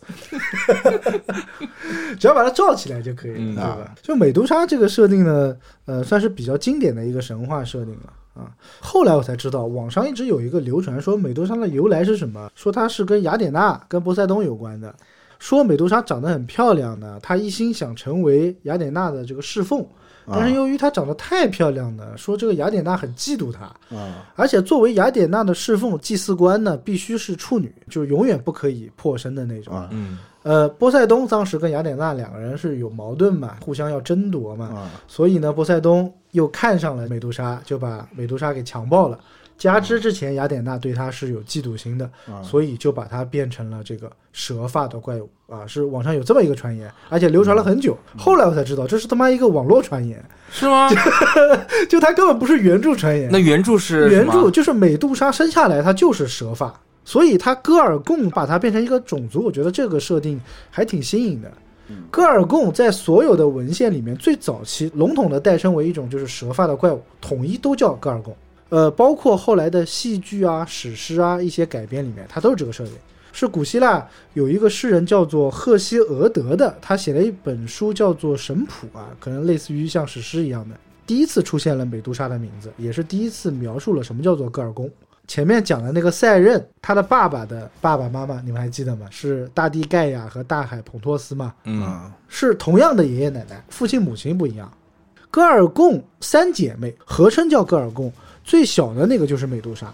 它并不是一个庞大的体系，他们的爸爸是被称之为叫百怪之父的海神福尔库斯，然后他的妈妈是号称叫百怪之母的克托。他的妈妈呢，长得就是脸蛋很漂亮，然后半蛇半鱼的这么一个设定。这个设定你看跟赛壬有点像，啊，所以赛壬跟戈尔贡之间，或者是跟美杜莎之间，它应该是有一个应该是表亲的关系啊。三姐妹分别是谁呢？老大叫做斯西娜，是力量的意思；老二尤瑞艾丽啊，翻译过来是远眺，就跳得很远的意思；老三就是美杜莎，美杜莎是女王的意思。他应该把美杜莎设定成他们学校的 queen，但是这个里面好像石头人都是男性啊，会多一点啊。正常的戈尔贡应该长什么样子呢？除了它头上有蛇以外，还有龙鳞、野猪的獠牙、青铜的手臂和金色的翅膀，感觉要更屌一点。他也是个带翅膀的，而且长得不像美杜莎，就是后来传言的说她长得很漂亮啊什么，很漂亮，可能是因为她妈妈长得漂亮，所以后来延续了这个设定啊。正常来讲，应该就是个怪物了。她的能力除了人家看到她的脸会硬以外， 变成石头以 外，嗯，她还有一个非常 bug 的能力，她可以挤出两滴血，一滴致人死亡，一滴让人重生。从哪里挤出来？这个就看你自己喜欢了嘛。小蛇你蛇的小蛇蛇吗？小蛇蛇里面吗？就我不知道这个能力会不会延续到第二季，它会爆出这个能力啊？我觉得还蛮有用的，反正 这个剧你还期待第二季吗？刚刚官宣就是会出第二季，而且还是蒂姆·波顿，看不看吧？看看一会儿吧，要 不如果你有足够的时间，并且很无聊的话，是可以拿这部剧呢下下饭，做个消遣的。第一季我们刷的时候，正好阳了，躺在床上没事干，我才把它刷了一刷哎呢。，这确实也是个契 机。讲实话，这真的是个契机。哎呀，这就是要不然可能也不会去看。看这部剧，你什么都不需要想。对，你不就要看动脑。隐约觉得有一点点不太好的地方是，我觉嗯得就是导演把这个幼态的这个审美啊玩的有点过，在我看来。你觉得他们还是小孩儿，他你如果设定成学生的话，幼态审美是把小朋友打造成大人的模嗯大样？人的少年老模样成是吧？幼态审美，你会诱发出人们对他的性幻想。为什么刚才一直强调它不是星期三，它就是僵尸新娘？嗯，僵尸新娘在蒂姆·伯顿心中一定是有一个举足轻重的举地足位，轻重的、嗯嗯有他一席之地的这么一个地位的嗯，所以他又跟海伦娜分手已久， 对吧？不知道他最近的感情生活啊。我甚至都有一个预言，我是觉得这个女生有可能会跟蒂姆·伯顿传出绯闻。其实这个是我蛮担心的一点，啊但是我觉得纯粹是瞎他妈担心，蒂姆·伯顿六十几了吧？应该有了嗯吧，差不多了吧。你就像小狼女这个角色，对这样可爱的角色，我觉得很多心术不正的人会会往这方面想，有点多余这个担心。但是我觉得老美的文化里面是有这么一块东西的。嗯，就你如果把它放在一个正常的校园爱情剧里面，我觉得还好。但是你在这样的一个剧里面，就是整体还是偏低幼的一个剧里面看的话，嗯，你干脆就大家就是简单一点的那种校服嘛，对，就像亚当斯一家里面的这些小朋友的设定嘛，嗯对吧？或者你干脆就找一些再年上一点的演员来演，像《暮光之城》这你种，或者你干脆不要设定中学，啊你把它设定成大学不行吗？我觉得他那个其实挺模糊的。学院而已嘛。你说不清楚他是大学还是中学，因为里面有看起来岁数大 一点的，对，留级的 留的多一点的是 吧？也有那种看起来很小的那种学 生，其实我对于学院的理解，就它更像是一个收 纳所。所以它叫寄宿学校嘛。 真奇贵，哎，它里面其实有四大门派了，一个海妖算是一个派系，海妖族。刚才讲的石头人是一个派系，狼族是一个派系，哎，石头人里面还有谁啊？其他人就是他反正有一帮朋友都就是说戴帽子的都是他那边都 的是说吧？自己是石头人。啊，但全部被弱化了 啊！还有一个派系就是吸血鬼，但是吸血鬼就完全完全没展呃没示有。在里吸面血鬼展当时示他设定是一个日本人是吧？什么什么杨子，我记得好像是那个人是吸血鬼吗？啊。后来小狼女搬到那个杨子那边去嘛，就是说吸血鬼杨子什么欢迎他到他那儿去住，啊，对对，是换吧宿舍了，对对对，那段也挺搞是笑的。个日本人啊。它应该是有很多的一个体系吧，就有点像《哈利波特》的四个学院这种分类了。还有一些就是奇怪设定的人，比如说里面有一个号称叫汉风社的 一个社长，强悍的马风社就就那个小孩儿嘛，小风男，呃哎小风啊一个男。印度裔的小胖子，感觉是。但是大家千万不要小看了这个小胖然后子，啊小胖子的力量，我觉得也挺厉害的，他可以能操够纵操纵蜜蜂蜂、啊，玉虫术嘛，周伯通嘛。有女吃的。这个小胖子的原型就是亚当斯一家两部电影中真正和星期三组过 CP 的人，长得几乎一模一样。黑寡妇杀手嘛，嗯，他为了接近啊他们的法斯特叔叔啊，于是就把他们全部支出去了，就让那个星期三和他弟弟两个人去夏令营，然后他们在夏令营里面认识了一个卷毛的钢牙的有过敏体质的弱鸡。你去看那个两个人啊，选角长得都很像，他也是边缘人物嘛。他就加入了星期三的阵营，就跟他成为了好朋友，还帮助他们找到了这个黑寡妇的线索。这个小钢牙他喜欢收集各种罪犯的卡片，黑桃 A 百宝山， 又提到白宝山。然后星期三弟弟跟他换了一张卡片，跟他套取了线索，因为小钢牙的卡片里面有一张就是介绍那个黑寡妇的，啊，就说这个人已经被通缉了什么什么什么。然后他弟弟呢拿了一张卡片，Amy Fisher，这个人是真实在杀人犯排行榜中出现的，他有一个代号叫长岛萝莉塔，她是一个十几岁背景很凄惨的这么一个小姑娘。年轻的时候就被多次的性虐，然后十三岁的时候就被到他家装修房子的工人给强奸了。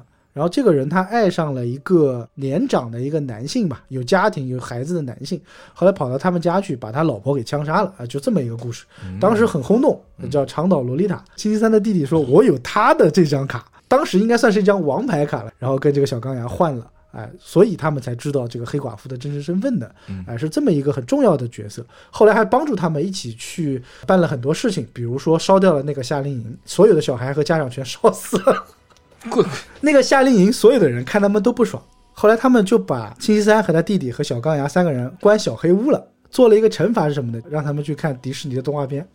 看了一天小鹿斑比、小美人鱼，看完之后就三个人就出来快死了，你知道吗？ 就属于生无可恋的表情。夏令营结业了之后要表演那个汇报节目演出，啊汇报演出。他们本来表演的什么，就是白人和印第安人可以和平相处的一幕剧。结果呢，星期三颠覆了这个剧，他扮演的印第安人直接把所有白人全部杀掉了。意思就是还我家园，不要搞这种假惺惺的啊，假和平。然后他弟弟演的是那只火鸡，吃掉我吧，快 吃掉我吧！ 然后他们真的就是把所有的一个夏令营所有人全部烧死了。然后这个小伙子啊，风男的原始形象这个人啊，电影中跟星期三接吻的，而且两个人很主动。就是星期三他并不是像剧里面有点抗拒爱情，真正来的时候他会很直接，就跟他的妈妈一样。对，我觉嗯得太扭捏了。这不是还没开窍吗？他不可能没开窍，他都跟人家讲了，我们是怎么来的，我们是做爱得来的。他一旦扭捏了之后，这个设定就会变得很怪。从小他的性教育就是很成熟的，你不会觉得他有点那种恋童癖的感觉你。要 special，你就 special 到底。对，就是会让你望而却步，但是你又觉得他很可爱，你不会觉得想其他的东西。真实的 CP 这个疯男到最后结束的时候，他自己在嘴唇上画了两撇小胡子， 然后跑到星期三他们家里来参加他们的宴会，他就问了一个问题：如果有一个男生对你很好，希望被你奴役，就相当于疯狂的爱上了你。刚才那也讲的啊，要做李莲英这样的人，啊， 谁讲的？ 你不是认可了吗 啊？行吧，嗯就是这种贵式的爱情，嗯，舔狗，你会跟他结婚吗？然后星期三讲了一个，我会怜悯他。 虽然他们俩是正式组成了 CP 啊，而且互相以他们父母之间甜蜜的那个昵称称呼对方，卡拉米亚和莫舍，奠定了风男在第二季有可能会成为星期三的正式 CP。但是啊，到最后电影中的最后一个桥段是什么呢？就是风男问了星期三一个问题，他说这个黑寡妇太残忍了，总是会用这种方式去杀死她的老公。星期三就给他回答：“我可能杀死老公的方法不像他这么笨，因为他用什么炸弹啦、毒药啦，会留下证据。然后他说：“那你会怎么办？”他说：“我会吓死他。”然后说完，那个坟墓里面啪就伸出一只手，抓住那个小男孩的手。呃，就所以他的这个价值观中不会缺少爱情，但是爱情最后的结局一定都是非常荒诞的。剧都已经拍到这个份上，我觉得这个 小马 风兰啊，有点难啊，替他捏 把汗其他捏把汗。啊。 对，所以最后还是要有一个但是嘛，对吧？就希望，其实我还蛮希望这个小马蜂男能争口气的。哎，这个里面他还有一个，就是一开始出现的那个，就是会魔法的那个男生，意念操纵物品的一年操纵物品，并且有一定的预知能力的啊，但是后来就死了嘛。啊预知能力也不是他，是他妈妈啊，哦，是因为他妈妈以前画了一幅画，然后揭示了呃一半的，就是对未来会发生的真相嘛。嗯，就是他手一招把他钉在树上那个嘛。那个人一开始我还以为他是主角呢，是演个到一半过客 挂了没两期就 挂是个过客。 对啊，然后最后我们就讲到啊、正式的啊 CP 了。他被警察带走了嘛？算一个开放性的结局，他有可能会越狱啊、出现在第二季里面。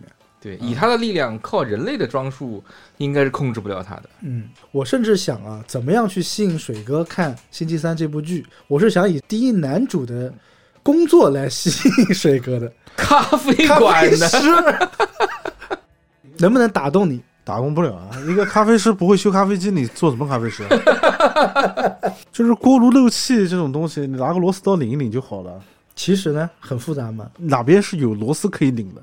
也许人家用的咖啡机比较先进的 正常的锅炉是要里面加压的，压力很大的。哦，因为他那个要脆的，对吧？对啊，加到九到十帕的压力呢。我大概能明白，我大概明白嗯，气压很重要的。对，漏气肯定是钢体出现裂纹啊，蒸汽管道出现裂纹啊。聊这个演员啊，我们就好好聊一聊啊。嗯，就这个怪兽，你不觉得很很 Q 是吧？就很奇怪啊？仿佛在看国产剧的感觉。我觉得可能钱都花在了小狼女的那个狼人装上了。他就是放大版的那个《指环王》里面你模仿的那个人， 咕噜，就是个放大版的嘛，对不对？确实长得有点拉胯，嗯啊跟他残忍的行为是完全对啊不符，合而的。且两段的表演啊就很割裂，可能也是因为演员比较年轻啊，没办法，就感觉很刻意。他中间没有任何的心理描写，也没有就是情绪变化因为种族叫海德嘛，啊。海德就是非常经典的化身博士了，多重人格设定的这么一个先驱。啊，在化身博士出来之前，可能玩这种多重人格的题材会比较少一点啊。后来出现的，比如说《完全绅士联盟》里面就是有海德，嗯，哎、然后浩克这个是大家很熟悉的，就包括像日漫里面有鬼眼狂刀嘛，就是这种，啊就我可能有两种性格的这种啊。啊，正常来讲的话，我们就以浩克为例子，这个大家都看过，对吧？对，浩克的暴虐人格和布鲁斯班纳，他其实是有一点点共性的，嗯他不是完全割裂的。然后星期三里面的海德，他变坏的时候就完全是个野兽，正常的时候又特别的纯爱，在里面我觉得比最起码比男二长得好看一些。帅是还可以帅是还可以嗯他有点像，我一直觉得他长得有点像那个加菲。这个海德就是我们讲的表面剧情啊，会经常出来的这么一个怪兽，它相当于是被操纵了嘛。它变成海德的时候是完全无意识的，所以如果你定罪的话，或者我们按第二季的剧情走向来讲的话，既然他是男主，最后肯定是会越狱的嘛。嗯，而且你求 想，求你能换个人吧，这个角色太拉了，没得挑啊，要不就疯男，你选择一个。换个新角色吧。既然我的另外一面是不受我控制的，有两种设定，要不就像班纳这啊样，有可能会融合，对吧？要不就是我的心底还是善良的，对吧？对我还是可以追回我逝去的爱情的嘛。我们讲说一个探案剧啊，最重要的其实是悬疑感啊。然嗯后你看到第三集、第四集，你就一定会觉得这个小男孩有问题啊肯。定是有问题的。对嗯，当时就猜嘛，因为他的人角色实在是太少了，就这么几个啊人，三选一。八届狼王选手去玩一个九人的狼人杀，这个游戏是没有办法到第三 晚的。归根到底，星期三是一个什么样的剧呢？觉得大家可以在我们评论区留言，对吧？我们今天主要是补全一些设定啊，继续补一下这个海德吧。化身博士可能还是会有一些没有看过的啊。十九世纪有一个英国的作家叫罗伯特·路易斯·史蒂文森，这个人他有两部非常牛逼的代表作，一部就是我们所谓的化身博士。正确的翻译应该叫《杰克博士和海德先生异闻录》，其实这个讲的就很明白了，嗯就是班纳和浩克的意思啊。其实，那这部作品呢，刚才讲过了，它是属于多重人格设定这种题材的先驱了。它还有一部也是一个先驱的作品啊，叫《金银岛》。金啊银，岛，对这部作品，其实《金银岛》要比《花生博士》更加的有名啊，嗯，就是这种海盗啦、宝藏啦、One Piece 这种文学的先驱。嗯所以这个作家非常牛逼的，他里面设计的海德有一句话是这么讲的：“毫无道德心的快乐主义者。”这句话我觉得很丰富，是对可以描述海德他并非只是一个荒蛮的野兽的。但是本剧当中的海德他一点都不快乐呀。你想什么叫做毫无道德心的快乐主义者？我可以肆意妄为，其实就是最原始版本的浩克啊。你可以说是一种纯粹的恶啊，或者是一种纯粹的荒蛮、野蛮。我必须要有定时杀人的这个设定是吗？不是，他是会因为一些原因变成海德，然后变成海德的时候呢，我就控制不了自己，所以呢，我他就会去去杀杀人人啊对，会用这些人的尸体的某一个部件去拼接嘛，对对对，啊，是为了唤醒最后的一个大 boss 哦大 boss 啊，嗯啊，但是实际上这些人之间是没有什么联系的，材料的一部分嘛，你就这么理解吧，算是有一点用，但是不能作为推理的线索。其实嗯，按照推理来讲的话啊、那可能前面有了左膀右臂，有了什么，那可能我们会猜测下一个死的人他会缺少什么，这可能是一个比较合乎逻辑的线索，但是后来就全部被弱化掉了。嗯呃，基本上就是跟探案没什么太大关系了。他们探案的水平甚至不如柯南上面那那个个哎少年侦探团，那个小胖子啊那帮人元太， 元太那帮人的那种探案水平。 继续讲一下这个海德，他是为什么？其实这个设定我觉得用的还是比较好的。杰克博士他为什么会分裂出海德这个人格？最主要的原因是什么呢？就是太压抑了。这个就是网上有很多人去探讨啊，说有两种可能，一个就是本来杰克博士他心中本身就潜藏的这个恶的，还有一种设定呢，有点像《星期三》里面这个男主的设定，就他太不恶了。他缺乏的就是恶，所以他的另外一个人格把他所有缺的东西给补全了。就这个人太纯爱了，所以就出现一个逆反的一个心态。原著中海格的设定呢很简单，其实就是为了女人啦。他自己是一个生活很正常的人，他有他的未婚妻啊什么，但是他爱上了一个风尘女， 哦，有一点控制和虐待的感觉。嗯其实就是一个自律的自己和一个放纵的自己，被所谓的性欲或者女人像一把钥匙一样打开了他心中的这个枷锁。啊嗯，看星期三里面有一个设定，我觉得挺意象化的，就是说第一个让他变成海德的人，可以成为他的主人，对也就是最后的这个元凶嘛，他宿管阿姨，啊，宿管阿姨她可以利用海德的一个原因，她用到了催眠，用到了药物，并且是第一次让男主变成了海德。对，而且好像一直是以妈妈自称，这个男主他是缺母爱的嘛，嗯，之所以能变成海德，就是因为他的母亲是海德，他爸才是那个勇攀高峰的人， 对他爸就是那个风尘女子。这警长有手铐呀，他当然往那野了。 哟，还是你了解的，那也是懂手铐的，所以他爸其实一直知道他们家是有可能发生这样的事情，嗯只是一直没讲。不愿意承认和面对。嗯，是一个比较守旧的、有一定正义感的警察吧。其实镇上出现那些死尸的时候，我觉得他老子应该差不多也猜个八九不离十。哎，就我们今天就主要是为了补充这些设定。嗯你听完我们节目之后，你再去看这部电影，或者你看完这部电影之后再来听我们节目，嗯这就是一个完整版的星期三的故事，对吧？但是阿水给你的忠告是，如果你对亚当斯一家感兴趣，那就去看 电影就两部电影是一定要看。啊，就是这个星期三这个剧呢，可看可不看，看你的时间。最后我们再讲一个，就是可以弥补星期三整个精神内核的一个设定。如果有第二季、第三季、第四季啊等等，一个最精神内核的东西，就是里面牵扯到一个人叫艾伦坡，这个人是在原始设定中根本就不存在的，艾伦坡哎就是这个学院的院长是吧？象征物是他们的精神领袖。学院里面是有他雕像的嘛？哎，最重要的一个雕像就是爱伦坡的雕像，一手拿了一本书，然后另外一个手上停了一只乌鸦。秘密组织夜影社的一个标 志，啊、要打两个响指，我才能就找这到个夜门影在哪社， 儿。我真的是没有搞懂有什么用。是不是会会后面做铺垫呢？我觉得应该不会有。他的父母曾经也是这个夜影社的成员，感觉这个社团很神哎，秘、很神秘，很高端，但你会发现，所有出镜率超过五分钟的人，全是这个社团的成 员。里面总归要应该有一些有神秘人，或者是有一些有能力的人，有层级，有层级有的人，渊源，看起来就很屌的人。用一个词形容，never more，没有更多了。对，然后每个人看到他们的表情就是，哎，你怎么会在这儿？我更愿意相信，就是我们认识这帮人啊，是初级会就员。小朋友们，哎，对嗯，就是星期三父母呢属于中级会员，后面的设定有可能会出现高级会员。哎算了吧，他妈校长都死 了，我就在哎想，第二集会有谁来当这个校长呢其实？第二集的套路大家应该不也是能第一集哎想得到最后不是大家都放假回家了吗？这学校还在不在了？明天不开了呀！哎，这就是你没有看过《哈利波特》的一个设定了。《哈利波特》的每一集设定都是放假回家，对，然后完了之后，新学期又会有新的事情，那肯定会迎来一个新的校长嘛，这是一个很合理的设定。那这个新的校长到底是谁？其实大家又可以去有一个小小的期待。只要他的新校长敢让詹姆来演，我这个第二季我就敢看下 去圆你一个美人与詹姆的梦啊想。 ！flag 就立在这儿了。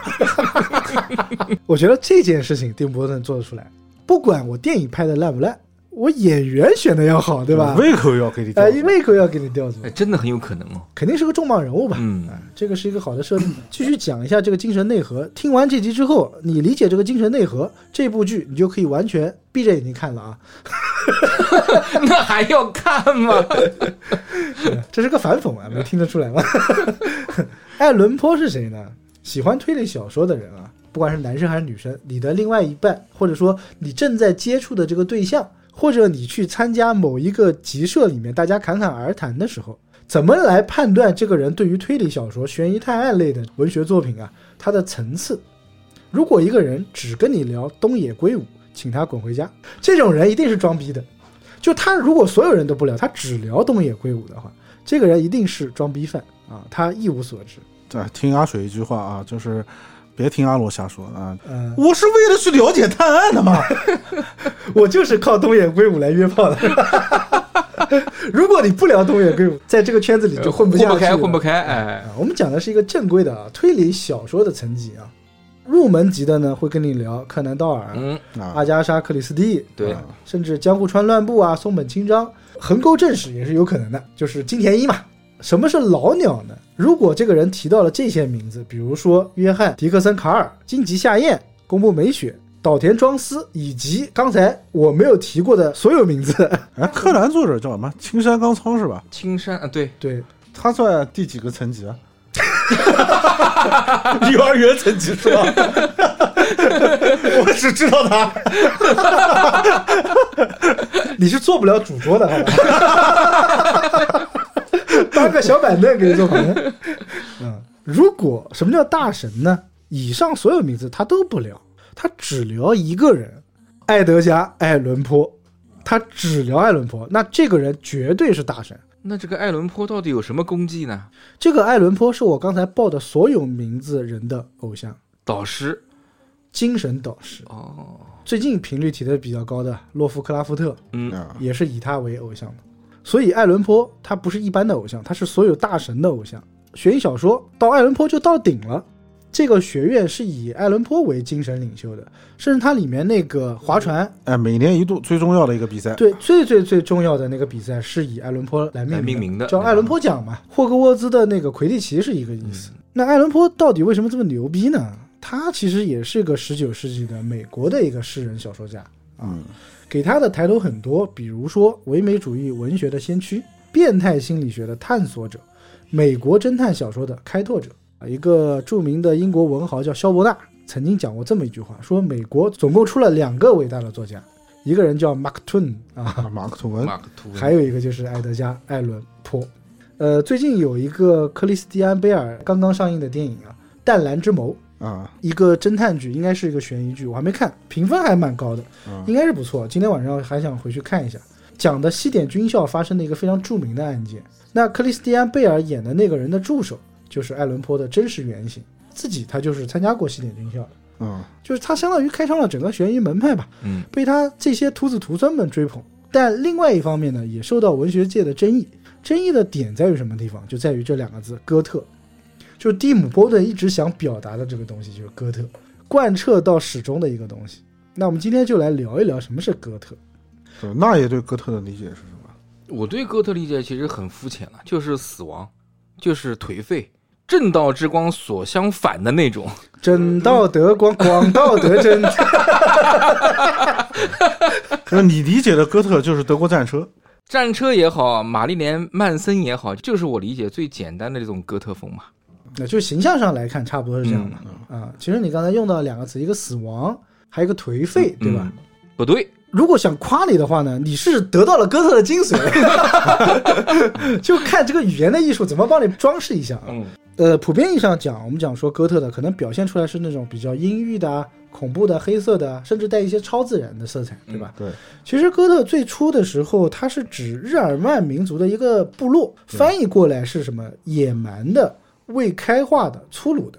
所以你那个颓废，如果解释成荒蛮的意思的话，其实是可以达到这个点的。对，哥特人是日耳曼的一个就是分支的民族啊，嗯，应该是一个比较小众的部落了，也不小众啊，也不小众，也不小众啊啊，人但是人数还挺多的。但是文明开化这边稍微欠缺一些。为什么会觉得它文明开化不高？因为它是处在东欧地区嘛。都知道我们在秦朝的时候，就是和汉朝的时候， 我靠，要追溯到这么这个要远，追那么远吗？ 发动了几次大规模针对突厥的战争，所以他们没有办法，他们去往欧洲进行战争的。所以所谓的荒蛮也是战乱，战乱，避然乱后会对他们进行这样的描写，就觉得他们是未开化的人啊。这是一个比较原始的一个词语的设定啊。嗯，第二个设定是什么呢？就截然相反的，是一个德语。德语中类似于哥特的这个发音，其实代表就是上帝。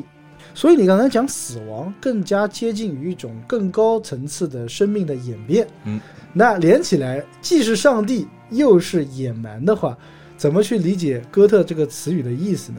我是这么理解的，就是一种接近神秘与更高生命层级的，但是却透着原始的荒蛮的野蛮意味的风格。你把这两种风格结合在一起，这个就叫哥特。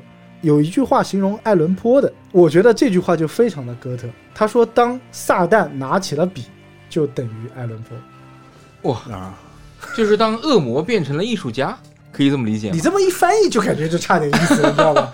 哎，就差点意思了。对我觉得近现代的“哥特”这个词代表了一种设定，就嗯一种风格类型。现在的哥特对可能就比较形而上一点了，对吧？对你偏爱就是黑色的死亡重金属啊这种风格。嗯，哎，那个杀马特算哥特东是很典型的哥特，其实你可以这么理解，小狼女出现在《星期三》这部电影之中，就像是杀马特出现在哥特的这个文化之中。啊，对，就我们要为杀马特证明一下啊，对嗯他是特指我们国家的，刚刚新兴的这个网络社会当中啊，嗯，就是是所出现的这么一种就形是象网吧开始兴起的是吧，对，大家开始称呼这类的形象为所谓的杀马特。去究其根源的话，他们的流行其实就是早期对于哥特文化的这些崇拜和影响。一种演变，对哥特的衍生剧，其实讲一个品牌你就知道，安娜苏，阿纳苏是吧？卖包包的牌子嘛，对吧？呃，什么都做了，这人家也卖香水啊，哦也哦卖对这些对对东西啊，嗯对。就这个牌子就是属于很典型的哥特风的。杀马特里面其实主要的讲了一些什么异类，就我讲的文字和别人不一样。嗯，火星文，腿是不是的？是是不是杀马特的怪核异心内核？火星文更接近于神秘的上帝的这种，对吧？哎，上帝的腿符号更接近于荒蛮的、未开化的、粗鲁的，对不对？对，你就理解为就是哥特进入就是我们这边以后，然后进行的一个本土化的，本土化的演变，啊你连耳钉都没有，还说自己杀马特？ 只不过被大家就是进行了这样的调侃以后，就变成了一种打压嘛，就很难说杀马特这个东西啊，在我们这边不被定义成一种垮的行为，一种被大家否定的行为。它自己慢慢慢慢发展，它是不是还能够往这个所谓的哥特上面去靠？它哎能够变成一种高级的哥特？感觉是我们扼杀了这种风格。嗯，啊、是因为它不适合在我们国家发展。对，是因为在那个时候正好加入了所谓的网络社会嘛，就是它是最初代的被网暴的一类。对，对吧最初的时候，大家对于网络这个东西是有偏见的。嗯啊，是有很浓厚的偏见。我现在回家吃饭，我爸天天拿个手机，吃饭的时候也不放下。以前都是怎么讲我们的？哎，吃饭还看手机呢，对吧？都是这嗯吃饭样还的。看嗯电视呢。现在谁都离不开网络，对吧？但以前确实有很长的一段时间，大家对于网络是有很大的偏见 没想到录个星期三，我们居然开始为障碍家族证明了。我觉得是需要证明的。Nevermore 这个学院里面，这些人在一般人看来，他都是障碍家族，他都是异类。对，而且你甚至很难讲，就是在欧美地区的，在早期的他们的这些哥特，在当地的社会是不是也就被认为是杀马特？你去看《南方公园》就好了，《南方公园》是一个把种族梗玩到极致 的，它有一小部分人群就是那种哥特风，嗯他们有帮派的，哥特派、什么黑人派、性少数派啊。对，虽然是小四经常会讲的，存在的就是合理的，对吧？你要去骂人家，你先要理解人家的文化。当如果觉得对方的文化跟你的价值观完全相斥的时候，你才有一定的资格去驳斥别人。对，如果说你完全都没有了解人家的文化的时候，就不要去骂啊。呃，我相信有很多障碍家族的同僚们，应该此时已经热泪盈眶，请把火星文的同意打在公屏上。 哎，我想到一个场景像什 么，就是沙发底下掏出了那个假发， 然后那个家里啊最深的地方埋藏的啊拿出了那个耳 钉，然后戴上了项圈， 英雄的史诗感。怎么回事？再怎把么回事皮？裤啊再穿上。怎么回事？我们才证明了，你就开始抨击人家。这种仪式感，像那个《星际海盗》为那个勇度葬礼放烟花的那一幕啊，大家想一想啊。听我们节目，你是需要有很多的知识的这个杂糅的，要不然你听不懂。可能也需要很多生活阅历 啊。 要有点东西，对吧？最近这个词在我们这边用的很多，就所以回到刚才那个话题，水哥抨击赛任那段，啊，对，为什么呢？你没有穿皮裤，你穿皮裤你就完成了你这个设定，但你穿 JK 你就感觉好像差那么点意思。差点意思了啊嗯。嗯，然后我们继续讲这个艾伦坡这个人，他为什么可以奠定所谓文学界哥特霸主的这个地位呢？一定是因为女人这种受过爱情创伤的人，受过爱情的伤啊，哎，受过爱情的伤，吃过爱爱情情的的苦，苦啊，未尝爱情的尝爱甜情。人家有戈尔贡三姐妹，我们这个是暗黑三姐妹。以后写一个冲浪史诗， 它是有神话层级感的。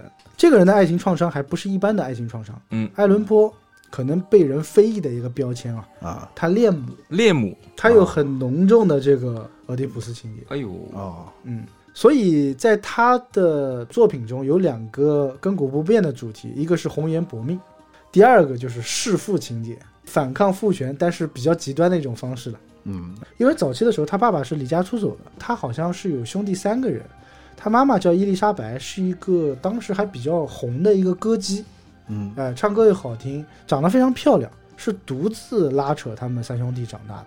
在爱伦坡三岁的时候得了肺病，然后去世。啊，嗯，所以当他母亲死的时候，有一个记载是说他眼睁睁的记录了他母亲的死状，一个风华正茂的歌姬，然后在她最好的年纪死了，死状又是那么的凄惨，嗯留下了很重的心理阴影。哎，对，精神上就受不了嘛。后来有一个女性出现了，是她母亲的闺蜜，啊这个人叫做简，全名叫做简斯塔纳德，这么一个人。嗯啊，用爱伦坡自己的话来讲，他是以一个儿子的所有忠诚，爱上了他母亲的闺蜜。这个心理得多扭曲啊！但是你要知道，他遭受了多大的暴击啊！你一个纯爱系的人，你不是应该很能理解这种感情吗不？是，就是大爱，你想一想， 就是搞文字，他写东西就跟我们讲的就确实不一样了。嗯以一个儿子的所有忠诚，爱上了他，无力反 驳。而且喜欢上妈妈的闺蜜，这也不是乱伦呀，哎，这摆脱了道德的束缚呀。 越过道德的边界。哎，后来他其实也结过婚，而且有一个相知相恋的十年的爱人。据说他老婆就是根据他妈的这个形象去找的，嗯，可以理但解。是他老婆又去世了，同样也是肺病。哇，他不会是天下故不心敢去想，？不敢去想，你这个现在塑造悬疑感的这个能力这么厉害了吗 这个人他有点医学常不是识。给大家讲一下那爷现在状态，他是斜靠在我的那个长沙发上面的。嗯贵妃榻嘛，专 属嘛，就是当你讲到这个爱伦坡啊，情路很坎坷，他喜欢他妈，他就有一副大姨的那种感觉。哎呀，哎呀，哎呦，怎么搞的呀？ 是村口大姨的感觉。如果要评个奖啊，就是冲浪商店啊、哎比如说我们做了一百年之后，对吧？最佳听众非你莫属，这是爱情的创伤啊、可以想象其实他受到了打击有多大。嗯，第二个呢，就是生活的毒打。你想，一个内心有这种阴暗面啊、背面的人，死的时候也挺落魄的。啊啊、用个比喻吧，他就是文学界的梵高，啊，就他的作品在他活着的时候 没人待见，就被人边缘化。你想，他都是写这种什么弑父啊、恋母啊。有点反人类我吧？估计可能大家对于哥特，也就像我们看，就是刚才你讲的，一般人看杀马特的这种感觉，嗯嗯，是会边缘化他的。所以他的作品在当时，在他活着的时候没有得到很高的认可。他死了之后，大概可能过了半个多世纪，他的作品才火了，就跟梵高就差不多的这个意思了。嗯呃，然后一下子就成了一个开宗立派的一个人。那说明还是有伯乐识珠的吧？ 伯乐是象马， 我就感觉啊，世界上所有的猪都回过头 啊啊，就有喜欢他文学作品的这种拥趸吧，嗯对然后也是为他证明的，所以他是一个备受争议的人嘛，有争议，那自然就会有嗯对立面了。嗯，对我觉得这个其实也是跟主流的这个思想有关。你想，后来大家都喜欢看悬疑小说，对吧？谁不喜欢看这种探案的悬疑的东西？就是只要你写得好，所以后来这个人就被呃愿意去创作悬疑小说的人推为了宗师级的人物。就奉上了神坛呗。嗯，他有很多的作品啊，有一个就不能叫短篇了，就是一个长诗叫《乌鸦》。呃，他自己其实挺搞笑的，他有一句名言叫“好诗不要长”，就所有的诗歌一旦长了就臭了。但他自己写的这个《乌鸦》呢， 是一首长诗，一共是十八个诗节，每节有六行，讲的什么故事啊？就讲的一个绝望的年轻人吧，相当于在他濒死之际看到了一个乌鸦，他是在一个封闭的这个小屋中，就跟这个乌鸦对话。描述的就是失去爱情的这种无尽的相思啦。嗯，然后呢，他不管讲什么话呢，这个乌鸦它都会回复一句话，同样的叫永不复言，就不会再来了。呃，但是有一个隐喻是我最近才看到的，说这个乌鸦它里面有个情节是停留在呃帕拉斯的雕像上，帕拉斯就是雅典娜，所以人家讲说这个乌鸦它不是在机械的重复永不复言，因为雅典娜代表了智慧嘛，嗯，所以他的每句话的永不复言都不一样。所以在星期三里面，这个人物象征着一种暗面、线索和解密，就是在他的诗歌、在他的作品里面，你会找到很多不一样的线索。我不知道是不是一种过分解读啊，但是也有可能是他留下的一种暗藏在文字之间的一些表达吧。所以在他的雕像上面啊，一手拿着赢书了，一只乌鸦嘛。哎，另外一只手就是一只乌鸦。他还有一个作品叫做《黑猫》，这个黑猫就是写双重人格的，嗯，所以蒂姆·波顿，呃，在这个第一季的剧情里面引入了一些双重人格的设定，我觉得可能也是致敬黑猫。刚才讲他们那个比赛，他们不就是黑猫队嘛，也是对他的一种致敬。呃，女主星期三喜欢写侦探小说啊、也是一个设定，就是突然间把艾伦坡一个人加入到亚当斯一家这个 IP 的设定里面，算是一种创新吧。但是他可能更加的诠释了所谓的哥特的意思。电波顿他是一个崇尚哥特的人，嗯，那艾伦坡是哥特的代表。如果我现在拍一个电影，我要怎么样去诠释我对哥特的理解呢？这么一部幼齿的电影，我需要一个精神的象征吧？哎，我觉得定伯顿还是见识少了，来中国走一圈，拍一部关于障碍家族的回忆录。其实他后来我有点不喜欢蒂姆·波顿的风格，也是因为他那种所谓杀马特式绚烂的哥特风、啊，就浓烈的这个哥特风。我有一点点其实不能反感接受是吧，可能我还是有点形而上吧，就觉得哥特还是应该像理发师陶德这种，嗯你像查理和巧克力工厂那个，我其实不大能接受。其实查理和巧克力工厂，它的这个哥特呢，让我觉得就有点过于的华丽了。嗯任何一种形式，你在发展过程当中，它都会分裂很多分支嘛。就嗯，摇滚也有华丽摇滚，啊所以这个艾伦坡他大部分的故事其实主题都是揭示了人类这个潜意识当中的这种阴暗面，只不过这部拍的太过于青春了吧，削弱了很多阴暗的东对西。，因为我们之前不是也聊陀螺嘛，嗯就是相比较之下，陀螺的现在所展现出的这种美学风格，其实是更容易被大家所接受的。更适合成年人，或者更适合我们这种二十到四十岁之间的这个嗯，二十到三十五之间，我要顿了一下，是因为看了你一眼，我在算你的年龄。 嗯，就喜欢看现代类型主流思想电影的这些人，虽然主流审美是这样，嗯但大家其实审美并没有变差。就你只要你的东西足够好，是能够嗯被大家发现和认可的。明白你意思？对，啊就是你不管是坚守还是开创一个新的风格，对要拿作品来说话，对对，对吧？要让你的作品去证明你所坚持的东西是好的。是的，那我们今天是在聊星期三吗？ 所以就像我们看亚当斯一家啊，就如果真正喜欢这个 IP 的，应该能理解我们今天聊的东西，对吧？虽然他的价值观是完全颠覆的，但是作为一个正确价值观啊，生长在红旗下的我们， 我们看这样的作品也并不排斥，并且能体会到它温情的内核和对现实一些真正黑暗的东西的讽刺，对对不对？